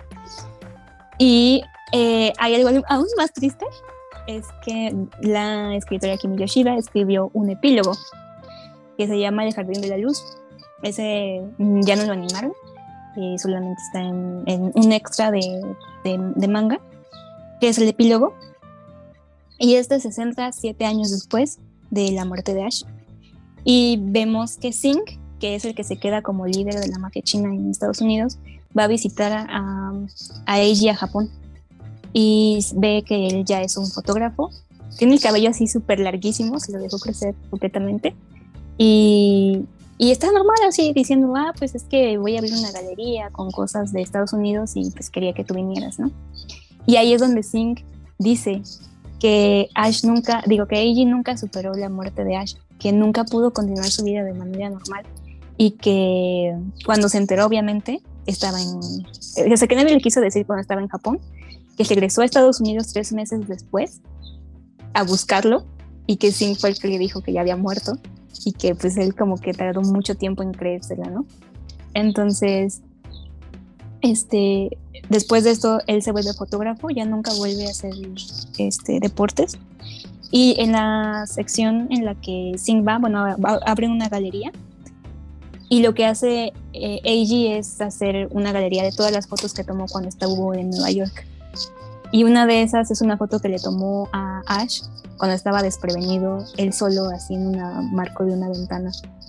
Pero esa foto se la da, se la da Ide, creo. Y entonces, eh, lo, casi casi lo último que pasa es que Eiji está contemplando esa foto mientras está llorando. Y es como de no manches. Ay, eso final es súper horrible. Ay, no, ¿por qué? Sí, es como que no manches, ¿por qué? Ay, pues también ya pasan a todos ya muy grandes, a la hija de Ide, a, a, a Cynthia Mayor. Y pues es así un pequeño epílogo que dice todo eso, ¿no? Que, que, que, que, fue de la vida de Ide después de, de, Ash. Y pues sí, es súper triste porque para empezar, ahí no hay, no hay de otra. O sea, Ash se murió, tengo que resaltarlo, sí, se murió. Y nos, pasan qué pasó después en este pedacito.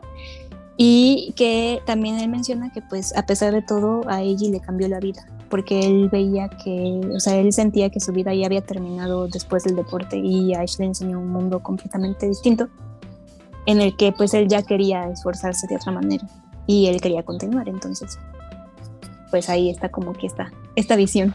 Pero sí es es, es, es muy sad. Entonces por eso les dije por, lo menos es un final acorde a las circunstancias en las que vivían, ¿no? Porque al final. Ya no eh, podía salir. Si algo ya no podía salir de ahí, Sí, ya, si no, somos honestos, ya no podía salir vivo de ahí. Si algo nos han enseñado las películas, libros y la cultura pop en general de, de las mafias y de las organizaciones criminales, es que solo puedes salir de ahí con la pijama de madera.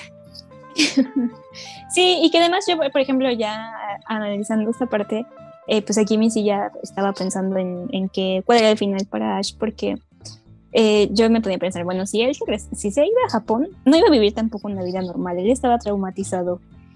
Eh, a lo mejor si hubiera pasado, pues así se lo merecía. Pero Eiji lo podría curar con amor. es que Eiji lo podría curar. Ay, ya sé. Yo quería pensar eso, pero lo que le digo a Alex es como de. a la primera vez que leí el final, me dio mucho coraje porque dije, maldita sea, soportaste balazos, este, un montón de cosas y después vienes a decir que este, te mata un personaje súper secundario de una sola puñalada. ¿Qué? Pero la verdad es que... Sí, sí, el becario te mata. sí, pero...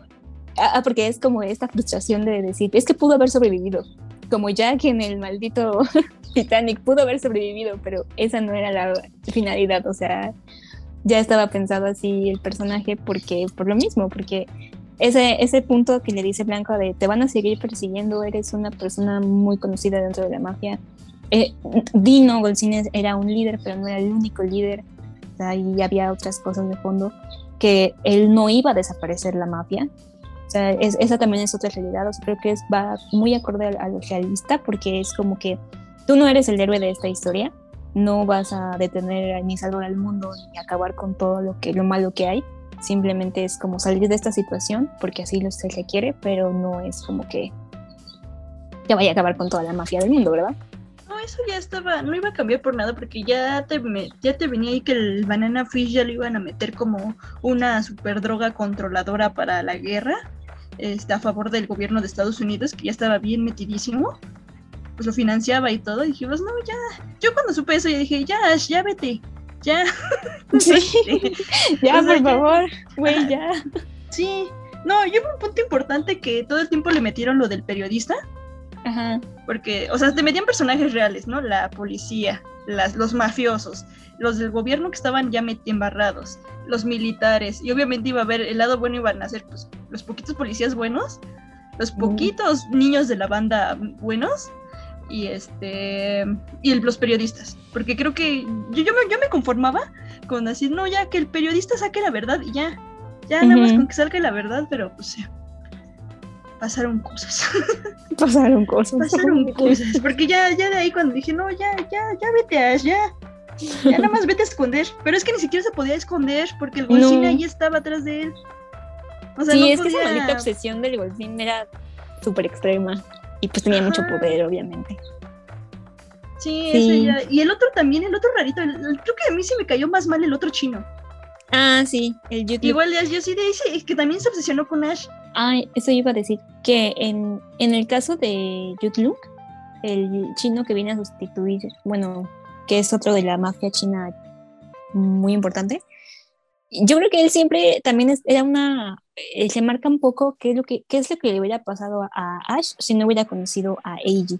Porque todo el tiempo eh, estaba diciendo que Ash y él eran muy parecidos porque pasaron por lo mismo. Pero Jutlum no podía deshacerse de su odio. O sea, él decía, es que yo los quiero a todos muertos, yo, yo, yo no puedo pensar en, en nada bueno ni en nada positivo, porque tú, que viviste lo mismo que yo, sí puedes hacerlo, ¿no? Y Ash le dice que es por Eiji. Entonces, por eso siempre desde, desde el inicio que yo conoció a Eiji, me dijo, es que te, te detesto porque eh, ella es una persona buena, ¿no? Que sabe, estoy perfectamente seguro que no has pasado por lo mínimo que he pasado yo, entiendo, de Ash. Entonces, es como de, no es justo que Ash sí tenga una persona uh, de quien pueda, a quien pueda querer y a mí no se me dio esa oportunidad. Entonces, todo el tiempo es una envidia que le tiene a Ash por tener a Eiji. Y, y se obsesiona con ella, así de. O sea, ya al final ya cumplió sus objetivos el tipo. ya. No, ahí va atrás porque quiere matar a ella.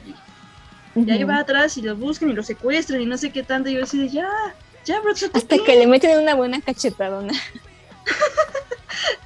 Ay, no, ella como para que ella le dijera, güey, ni te topo. Sí. O sea, de hecho, nada más lo único que dice es de, ay, ¿por qué lo dejé vivir? O sea, todo lo que pasó. Pero es que sí, o sea, el chino que pintaba ahí, ese me desesperó muchísimo. O sea, sí, el chino, la verdad, el chino era un poco conveniencia, ¿eh? Conveniencia de la trama. Si la trama necesitaba algo, ah, ahí estaba el, chino para. Era el rival con tóxico. no sé, no sé, porque sí, el, chino me, me, desesperó muchísimo, o sea, de todos. Sí, pues también le hacen ver esa parte, ¿no? Toda su vida que vivió también que, que, mataron a su mamá, o sea, sus otros hermanos mataron a su mamá y todo eso. Y que sí, todo el tiempo estaba diciendo, es que no puedo aceptar que tú sí tengas a alguien por quien ver la vida bien y yo no puedo, o sea, yo sigo con mi odio eterno a todo el mundo y por eso se obsesiona. Que, que bueno, al final igual, este, eh, Blanca, el, asesino, se queda ahí a, como a vigilar la mafia china con él y pues dan a entender que quien se queda realmente en el poder con la mafia es, es él, es Jutlung y Sink, los que se quedan al mando. Que me da mucha gracia cada vez que escuchaba a Blanca porque solo podía pensar en el de los Street Fighters. sí, sí, sí. Oye, tienes razón. Que te diría que entre el fandom, Blanca es juzgando, ¿eh? Yo no sé por qué, pero Blanca es. ¿En serio? No, mami, ¿Sí? en, en ¿Sí? el episodio de Shit Peos debimos poner este Blanca con el, ro- el otro Blanca, ¿sabes? Fue bien Ay, puerco. Blancas. Ay, Los bien macizotes. oh no. Sí, yo no sé por qué, pero sí. De seguro alguien ya lo hizo. Una relación bien que- electrizante. Alguien pensó que el nombre ya era el mismo y que solo por eso. Ay, sí, estoy, estoy segura que si Ah, tal buscamos. Blanca por Blanca, The I didn't realize you liked me that way deal. Because it's one thing to receive McDonald's, but an entirely other thing to know that they woke up early to face the world and bring you McDonald's breakfast still hot in the bag. Appreciate you.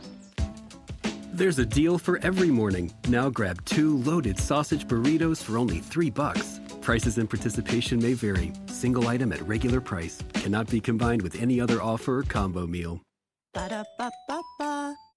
You coming to bed, hon? Yep, honey, I'll be, I'll be right there. Just gotta turn out the light. Ow! Ow! Ow! Ah! Gah! Some things never change. Like your kids always leaving tiny toys on the floor for you to step on. And Geico saving folks lots of money on their car insurance. Sweetie, I think I left the downstairs light on. P- please don't make me go. 15 minutes could save you 15% or more. va a haber por lo menos un- una imagen, ¿sabes? Ah, probablemente. Probablemente no lo había pensado. sí. Pero bueno, en conclusión, estas son las razones por las cuales. Ay, otra cosa que quería decir era que en el anime lo que sí me encanta, me encanta, me encanta, me encanta, me encanta son sus soundtrack, sus openings y sus endings. Porque el primer ending de King Nu eh, es como, como que supo transmitir ese sufrimiento que Ash ya tenía guardado de tantos años en su canción. Sea, de verdad, esa canción no tienen ni idea de cómo me quema, me duele, me lastima, porque es muy depresiva, de, de que también se pregunta, ¿no? Que, que qué hizo, que qué hizo él para merecer todo lo que le pasó, ¿no? Que, que cuál sentido tiene vivir si va a vivir de esa manera. Entonces es como que una serie de cosas que pasan, que lo transmite demasiado bien y que sí te da la sensación del pobrecito Ash. Y que en, en los openings, al contrario, es como esta lucha, ¿no? En el primer opening, incluso la primera cosa que dicen, hay una, hay una llamada al 911 en, en el primer opening, que es la llamada a lo de violación o abuso a menores, no estoy muy segura cuál de las dos, pero es algo así, que dice llamada al 911 y empieza la cancioncita. Y es precisamente por eso. Entonces, este, son Llamada como esas- 911, tenemos un Es lo mismo. Vanessa, mi dolor. Como esa, esa canción siempre va a remitir a pandilleros, ya sea estos pandilleros o pandilleros. pandilleritos. Oye, no he visto ninguna canción de, de esos con, pan- mis con estos pandilleros.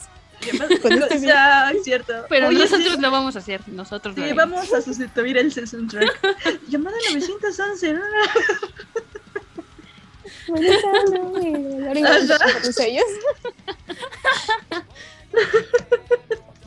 Ay, perdón por arruinar tu final. No, no, está bien, está bien. Me lo aguanté, me lo aguanté y Valeria lo dijo. y Alex no pudo. Ah, yo no pudo. pude, yo no pude resistirlo, es que estaba ahí, se puso de pechito. Estaba, estaba ahí.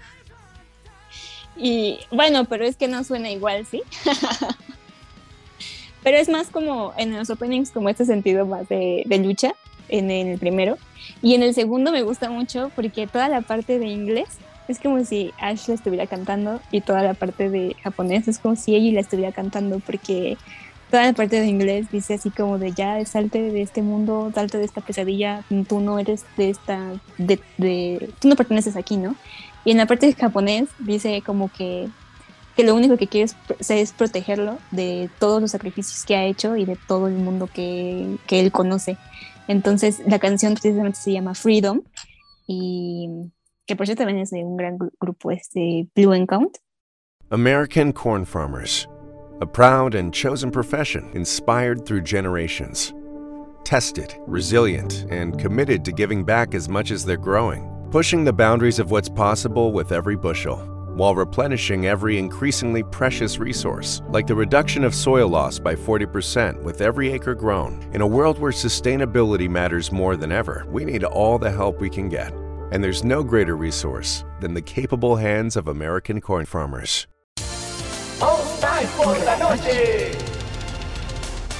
Estás escuchando All Spice por la noche. Tenemos un radio escucha en la línea. Esta es para mi esposa Gabriela. Me gustaría escuchar. ¿Te crees muy lista usando mi Old Spice Moisturized Body Wash a mis espaldas como si no me fuera a dar cuenta del inigualable aroma a Shea Butter? Uy, una de mis favoritas. Gracias por escuchar All Spice por la noche. Y recuerde. Red Hashkin Mm, Y, y ese, ese opening es así como que muy, muy contrastante por esas dos partes, ¿no? Porque es en japonés y en inglés y pasan eso. Y el segundo ending es esa parte donde dice, no nos pudimos despedir y es lo único que me hubiera gustado hacer. O sea, es, es ese ending también de quiebra, porque es como de, si tuviera la oportunidad de algo, lo único que podría es despedirme, porque es lo, lo que no pudo hacer. Y también esa, es, es otra vez como si, eh, como si Asha estuviera cantando, porque también pasa eso de, de que cuántos sacrificios de amistades tenía que hacer para poder ser libre. Y la, la parte del dibujo que usan se me hace muy bonita, así como más hacia ese tono de, más hacia esos tonos sepias de, de que se ven de lejos pero nunca se encuentran. Es muy triste. El de los soundtracks sí me gusta mucho. Esos dos. Sí, el soundtrack sí, por mucho es muy conocido también. Sí. Sí, sí. bueno, ¿y ustedes las recomendarían como parte de algo de anime que hay que ver?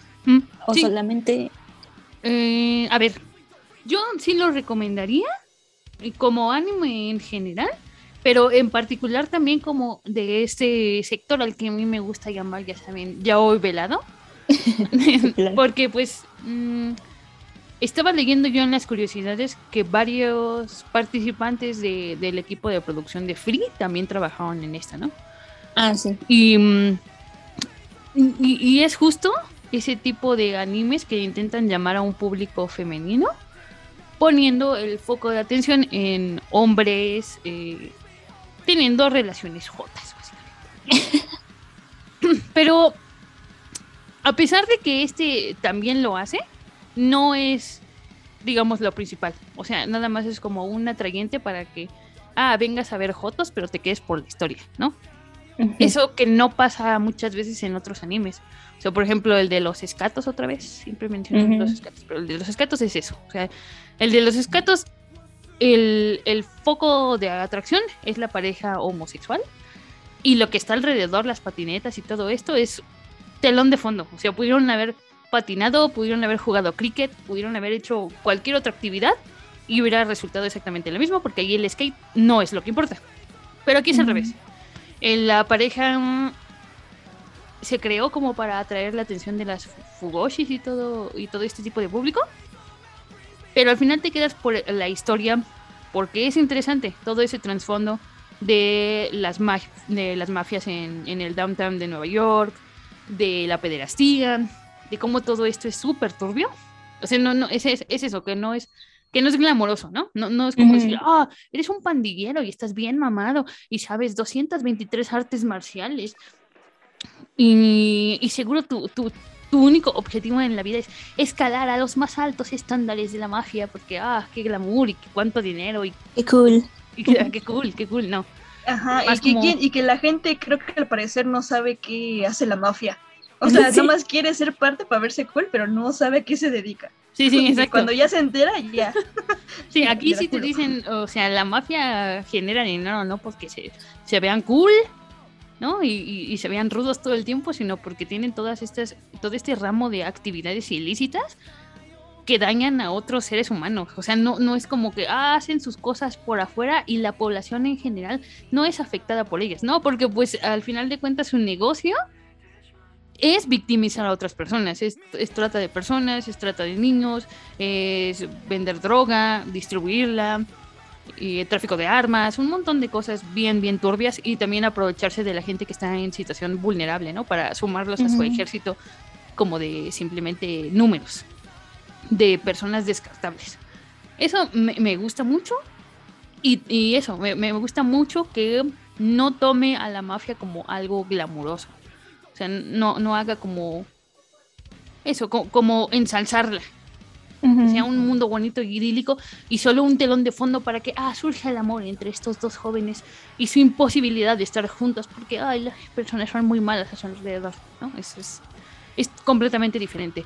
Y quizás algo que sí yo le vería de malo, o sea, pero para mí, es al menos en el anime, el, el inicio y el final, sí, sí están bien potentes, son muy buenos. Quizás flaquea un poco en el medio y en específico a mí me sacó un poco de la fantasía después de que tuvieran esa pelea a muerte con cuchillos. Ah, sí. Porque. mm, ¿La del metro? Ajá, la del metro. Porque al principio Ash sí se mostraba como. Sí, es eso, sea, es un protagonista que es superior físicamente y a veces intelectualmente a la demás gente que tiene alrededor, ¿no? Tanto aliados como enemigos. Y se dice, ¿por qué? No se justifica, porque lo entrenó este güey, ¿no? Y, y es muy inteligente y tiene un IQ muy alto. Ok. Pero al principio también era vulnerable, ¿no? Porque pues lo violan en la cárcel, por ejemplo, y la policía sí lo atrapa. Eh, varios, de sus, al- a sus- varios de sus aliados tuvieron que ayudarlo para que, para que pudiera salir de ciertas situaciones, ¿no? Pero a partir de la pelea con, con cuchillos, y se vuelve un Rambo. O sea, a mí me sacó mucho de onda. De verdad se vuelve, literal, es como, ah, hay que escapar de este lugar. Boom, toma una metralleta y se pone a matar así a diestra y siniestra. Y, um, y a él como que no le pasa nada. ¿Es en serio? Ah, Sí, o así sea, está, esa- de- esa de- parte es después como, de la, mu- de la muerte de Shotter, igual me pasó lo mismo. Así de ya era súper. Sí, ¿dónde está Bueno, el ya. realismo? Te- sí, ter- termina tú, yo igual tengo ahí algo. Sí, pues es- esa es la idea general. ¿Dónde diablos quedó mi realismo? Porque ha pasado de ser un protagonista con, sí, con sus fortalezas, pero también con su vulnerabilidad y con sus miedos y con sus ansiedades. Que eso es lo que hacía del personaje de Ash alguien creíble, ¿no? Pero a partir de que, de que tiene esta pelea a muerte con cuchillos, se vuelve uno de esos protagonistas Gary Stu, que son imparables, invencibles y que todo lo pueden y que pueden salir de edificios de máxima seguridad, de máxima seguridad, en donde la calefacción no está, no está bien atornillada. ¿Qué está pasando aquí? O, o que mm, lo ponen a- al cuidado de un solo guardia. O sea, el, el criminal más peligroso que tienes aquí, solo le pones a un guardia. Y, y resulta que el, el guardia también está horny. y como lo ve bailando en la cámara, ah, pues intenta aprovecharse de él, ¿no? No, O y sea, deja de eso. O sea, tuvo la suerte de que el guardia fuera gay. Ajá, sí, exacto. Tuve la suerte de que el guardia fuera gay. O sea, mm, ese tipo de consistencias ya no me gustaban tanto. Y luego vuelve ya a la recta final, retoma un poco esto de, ah, este es un mundo peligroso, ¿no? Este es un mundo peligroso en, el en donde tú no lo puedes todo y al final vas a acabar muerto. Pero es eso, o sea, es- esa, esa parte del medio, ah, sí me chirrió un montón. Ah, Sí, por, por dos. Yo igual siento que en algún momento iba bien, iba el realismo. Yo sí dije, estos sí son los pandilleros que quería ver, pero que tampoco Mm. quiero ver porque me duele mucho, pero sí son reales. Pero, ajá.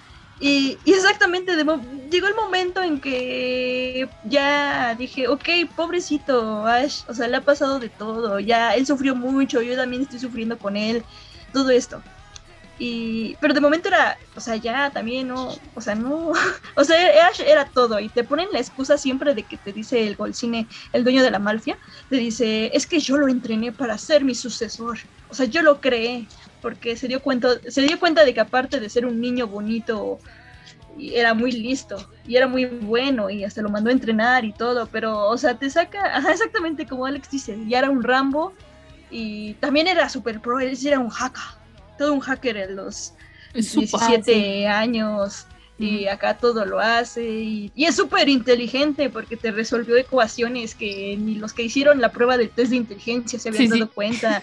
Eh, ah, eso ya me empezó aquí a resonar un poquito de no, no te pases, pero es que tampoco era necesario. Aunque esa es mi única queja. Sí. De que, o sea, ya de plano a Ash lo pusieron. Le, ajá, como tú decías que no, Ash no tenía este power up. Yo creo que sí está bien en el manga, pero de momento en el anime sí me resonó un poquito de, ah, ¿qué, ¿qué pasó ahí? ¿Qué está pasando ahí? Esto no es...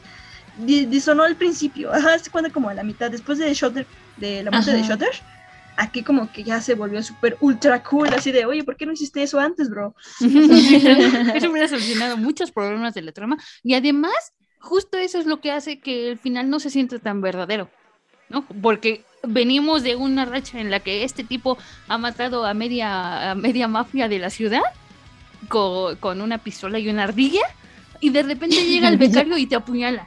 O sea, sí, es, es como... ¿Dónde quedó su sentido arácnido? Exacto, ¿dónde quedó su sentido arácnido? ¿Dónde quedaron sus 423 habilidades de asesino internacional? Y cuando viene un tipo random y te apuñala.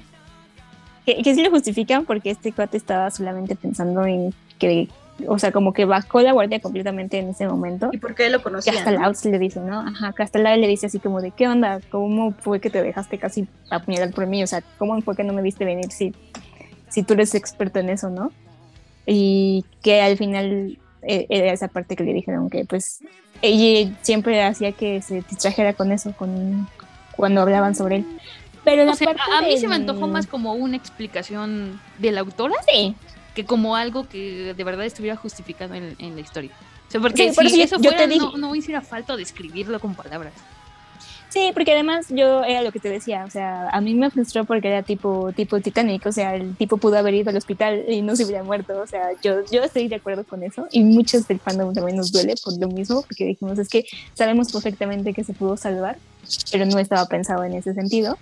Sí, y por eso la, como la de Titanic, ¿no? La comparación que estabas diciendo, sí, es que sí, sí. sí pero en, en, esa parte yo también siento que en el anime pasa muy rápido todo, porque, o sea, a pesar de que de verdad lees el manga y no lo omiten, o sea, nunca lo omiten en el, en el, en el anime, pero siento que más bien lo pasan muy rápido, porque en esta parte de cuando está en el hospital psiquiátrico, a él ya lo van a usar como prueba de experimento, pero llega Dino, llega Dino y lo detiene y habla con Ash y le da las herramientas para escapar del hospital, porque si no, no hubiera escapado.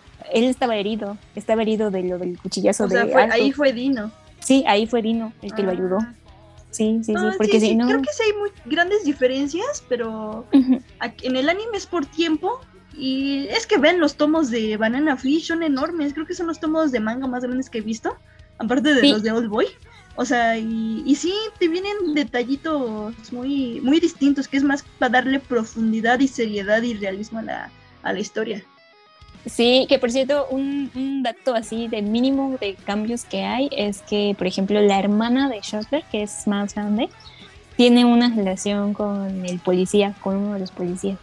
Ah, pues a la hermana de Shutter ya no la volvimos a ver desde que Shutter No, no, y, en el... Y, fue bien raro porque como que ya tenía pequeñas apariciones y la nombraban. Y yo, yo, yo, se esperaba verla después y no, no, no salió.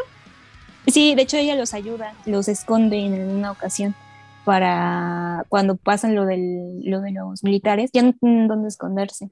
Y es ella la que los ayuda. I haven't really woken up oh, until I've had my McDonald's breakfast deal. And I know this is true because before breakfast, I put my phone in the refrigerator and couldn't find the keys that were already in my hand. Nothing gets the morning going like the first sip of an iced coffee. Get any size and any flavor for 99 cents until 11 a.m. Price and participation may vary. Ba-da-ba-ba-ba. McDonald's, I'm loving it. Entonces, sí hay como que hay como que detallitos pequeños que sí influyen dentro de, de la historia y que lo hacen ver que no, que no sé, porque para mí en el manga todo tiene esta estructura, no, no cambia tanto el sentido de lo de Ash en ese sentido que, que se vuelve como súper, súper poderoso y genial. En el caso, por ejemplo, de las computadoras, eh, hay algo chistoso porque en, ese tiempo no habían computadoras casi, entonces nadie sabía usar computadoras. sí, o sea, la computadora que encuentran en la casa del científico este, se quedan así, los, todos los mayores y dicen, no manches, pues es una computadora, quién sabe, ¿no? Cómo se usa. Y Eiji y Ash voltean le dicen así como de, ¿cómo que no saben usar una computadora? Ah, sí, claro, que el japonés sea el que, el que diga, ¿cómo no saben de tecnología? y, y, Y ellos dos estaban viendo qué onda con la computadora y Ash le dice así que, que las computadoras que ellos tenían eran computadoras este tanto en, para bibliotecas y guardar ciertos documentos, pero ahí era por como casi casi por, por comandos. Entonces él estuvo ahí intentando por prueba y error. No era así como un super hacker. Ah, y en la parte, en la bueno, parte de- en la parte donde le roba el dinero a, a Dino, es porque se sabía su contraseña. Porque dice que en todas las conversaciones que tenía de cuando pues lo prostituía y eso, pues él hablaba de todo y pensaba que Ash no era que, que Ash no era inteligente, porque se decía el tonto también. Entonces, pues estaba filtraban un montón de información. Y fue lo que Ash dijo, pues él- ellos pensaban que yo ni sentía nada, entonces que yo ni pensaba que yo estaba ahí como mero o este adorno. Entonces escuché muchas cosas y ahí era porque tal cual se sabía la contraseña de Dino. Si no, no, no hubiera Ah. podido, no era un hacker ni nada. Ok, sí, sí está mejor justificado. Sí. Sí, pero aquí sí está muy volado de, oh, soy un super hacker. Y ya tengo siempre cargo, y siempre, siempre ando cargando mi software para Sí, sí. Ah, Sí, bueno. sí, sí. Ju- Justo hoy lo traigo en mis pantalones, ajá. En mis pantalones a la moda. Pude haberme salido sin nada, menos con mis pantalones y chaqueta a la moda y mi, mi software de hacker. De hacker. Nunca sabes cuándo lo necesitarás, claro. Ya nada más, nada más ese fue como que sí, es que sí me desentona, porque Ujú, pasa sí un desentona. ritmo y te desentona, así que guau. El diseño también, como lo habías dicho, se me hace, o sea, yo ya no digo nada de la actualización. Por ejemplo, que aquí en paréntesis un punto mm, no no es divertido, pero sí es obvio, pero también es extraño que Sí. si lo pasas a tiempos actuales, la guerra de Vietnam, que es la primera escena, te Sí. la cambian aquí y nada, el escenario es idéntico, exactamente idéntico, es lo mismo, es la misma situación geopolítica que ahora es Ajá. la guerra de Irak del año dos- de los 2000.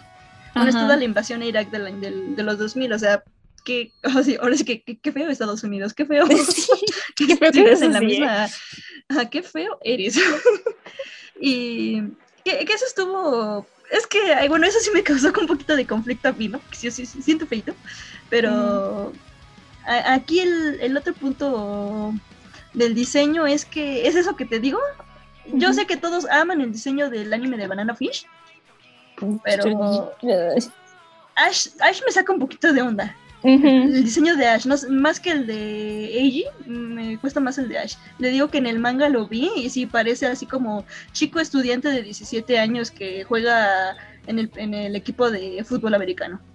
Así es tal cual, o sea, es un bonito diseño. Con sus chamarras y eso, Sí. incluso. Sí, chamarra. acordes a la época. Sí, estudiantil y todo acá, y su peinado, los copetotes. y- pero no sé, se vuelve raro en el anime, ok. Y el otro punto que te iba a decir es que gracias, gracias Marico por ab- abrirme a nuevos, nuevas historias. Yo sí tenía omitido Banana Fish por el fandom. Otra vez es una cosa que el fandom me fui a... Ujú, te arruinó. No me lo arruinó, pero sí hizo que no lo tomara en cuenta. Tenías No, como no una porque perspectiva. fuera. Yo tenía una perspectiva y ya estaba súper este, spoileada y todo. Pero ya cuando vi la historia, yo soy así de. Y, y- y las escenas, los edits que hicieron en las redes sociales, yo no vi nada, absolutamente. Están muy editados. O sea, yo no. Nada de lo que las Fujoshis vieron. No. Yo lo vi. Y con eso tengo así como de. Que, que a la vez fue bueno para mí. Porque sí, en cada etapa, cada capítulo me fue sorprendiendo la historia. Me atrapó hasta el segundo episodio. Cuando le hacen eso a, a Ash. Que le muestran sus fotografías y ya te van con. Así, las partes donde te contaban su vida de, de niño y que pues, de chavito lo prostituyeron. Sí, me rompió. Y de ahí me quedé. Porque sí, yo, yo creo que. No sé, a lo mejor me, me hubiera. Sí me lo hubiera saltado. Pero no. No lo hice. Y es que esto también es como una recomendación para los chicos, porque yo estoy seguro que mucha banda, muchos otakus, eh, gente que le gusta ver anime de vez en cuando, se en- sabe de la existencia de Banana Fish. Yo sabía de la existencia del manga de Banana Fish desde hace años y que era una super obligación leerlo si te gustaba el BL. Pero e Ajá, igual sí. por eso yo no lo leí, porque yo leí mucho tiempo Seinen. Y yo sé, y así, y yo, y yo no, yo no me topé Banana Fish para nada. No, y aparte dije, no, pues es de policías, no, a lo mejor va a estar aburridito. O sea, sí me gustan de misterio, pero no tan policíacas. Y no, tal cual es una historia de policías. Y me gusta que está súper bien ambientada en Estados Unidos.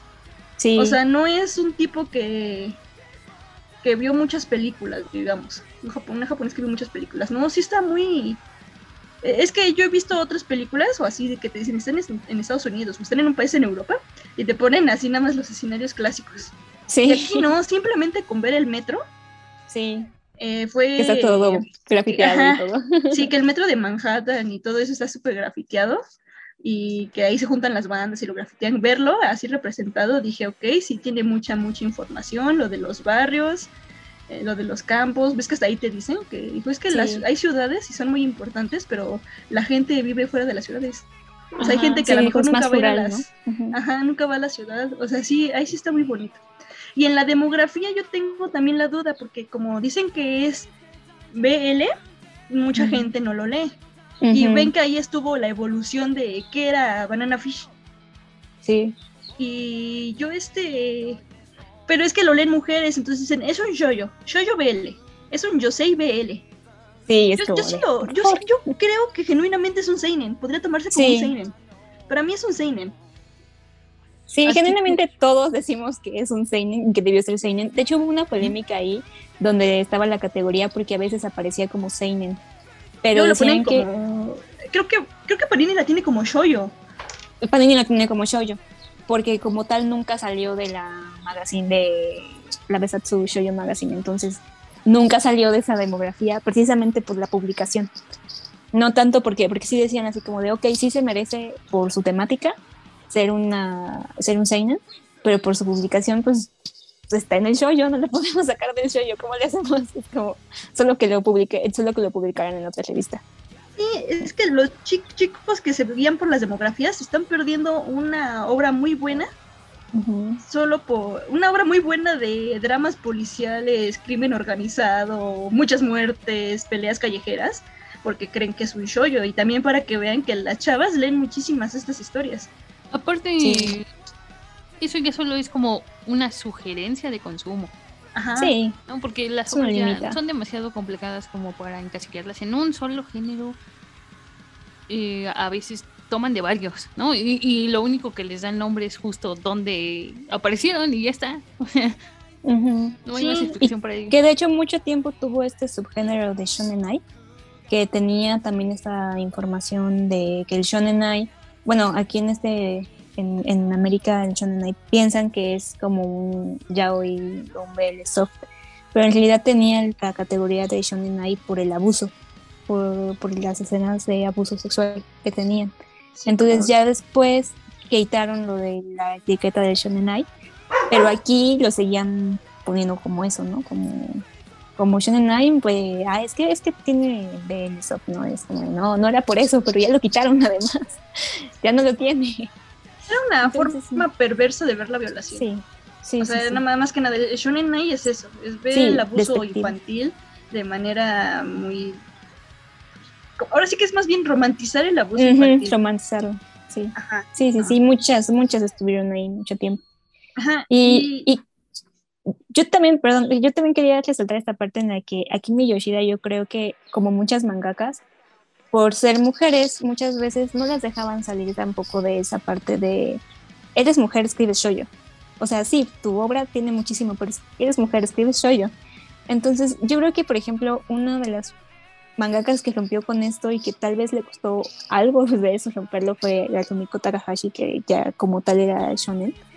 Y que yo creo que Akimi también en ese, en ese entonces, en el que solamente le daban apertura a o escribes en shoyo o escribes en shoyo, pues solamente podía escribir ahí, porque incluso tiene otras obras que son más yosei que shoyo y siguen siendo catalogadas como shoyo. La, la historia de Yasha es más un yosei y también está en la revista de, de la Besatsu Shoujo Magazine. Entonces ahí está como esa parte de no, no la dejaron publicar en otro lugar y solamente tuvo aquí para resguardarse.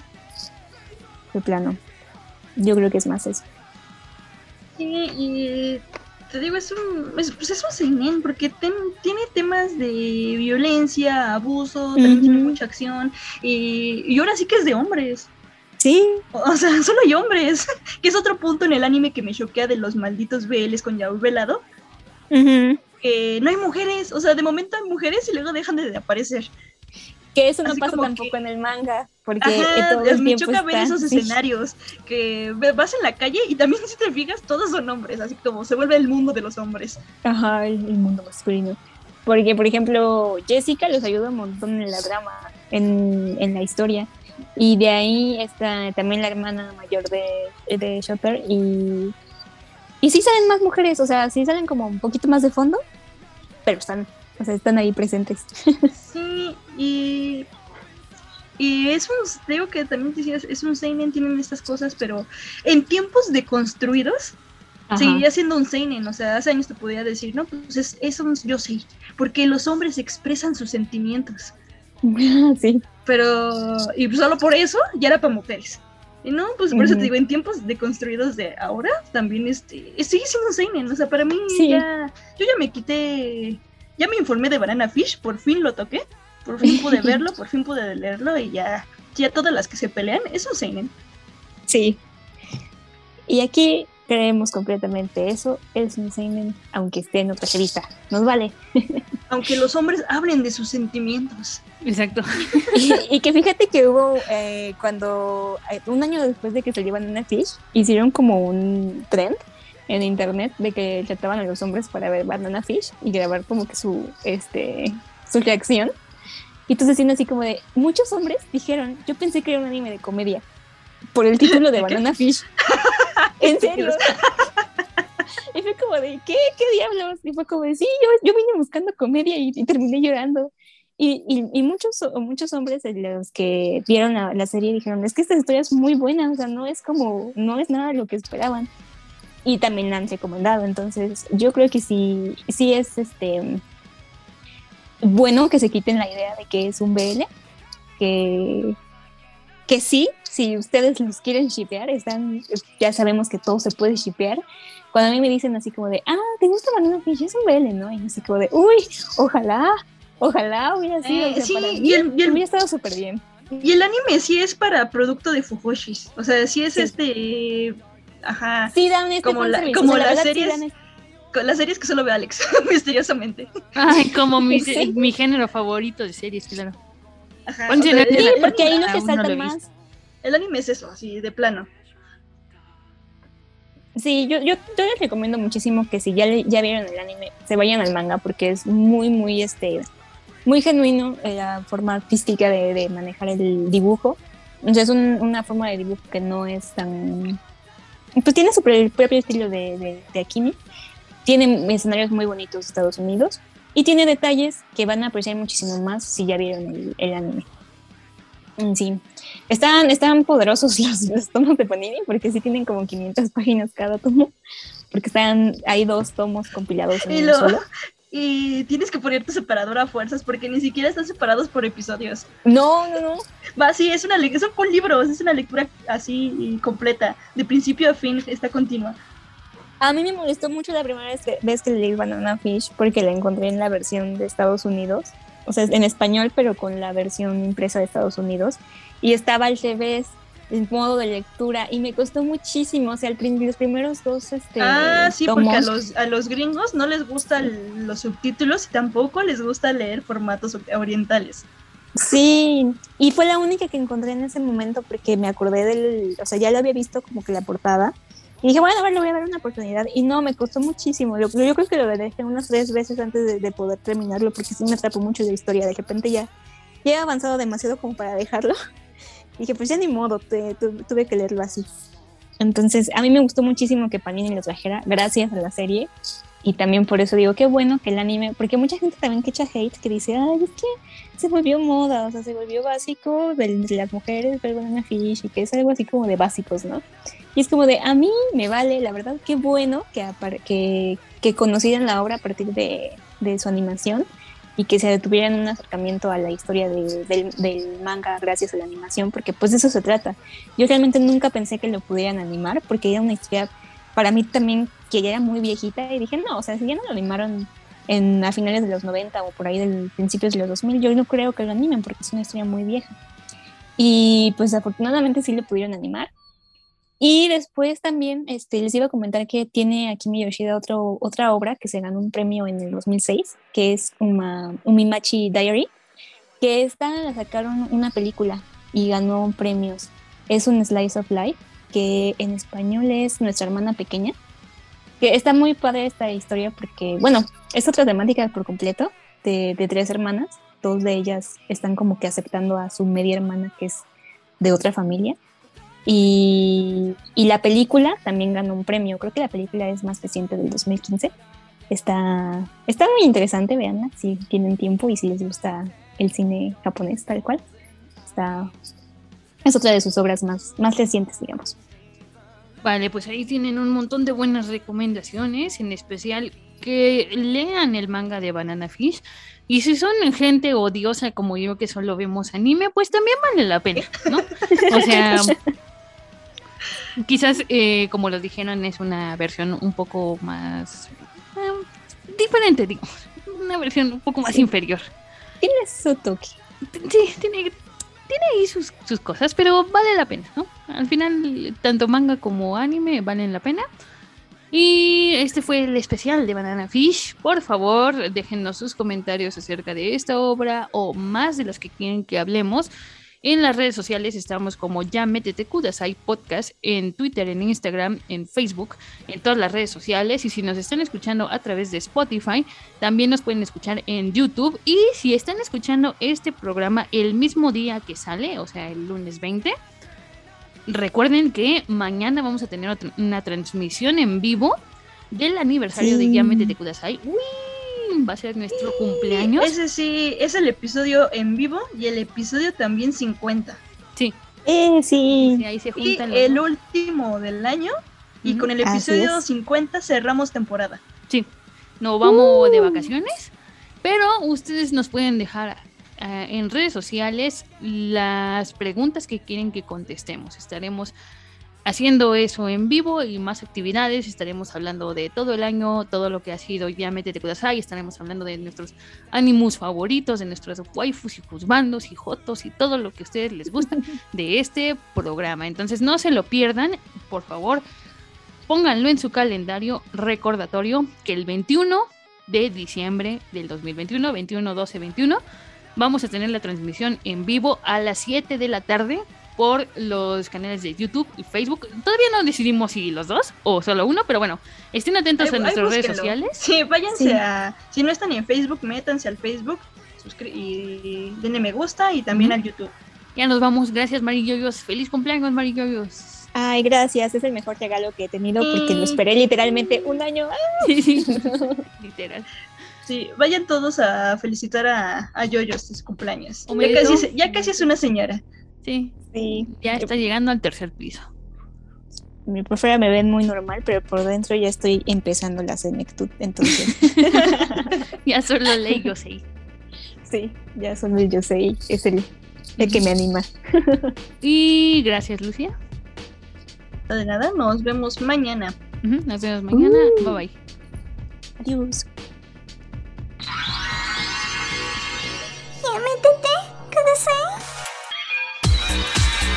El viaje al mundo otaku ha terminado. Ya puedes volver con tu waifu 2D y tus mangas cochinotes. Síguenos en Facebook, Twitter e Instagram. Esto fue Un podcast de frikis tercermundistas para frikis con clase.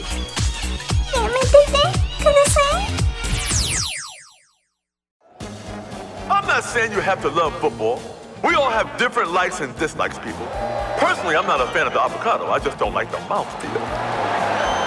But, but if you're someone who loves football, I mean, truly loves it well, my sportsbook app might be the greatest thing that has ever happened to you.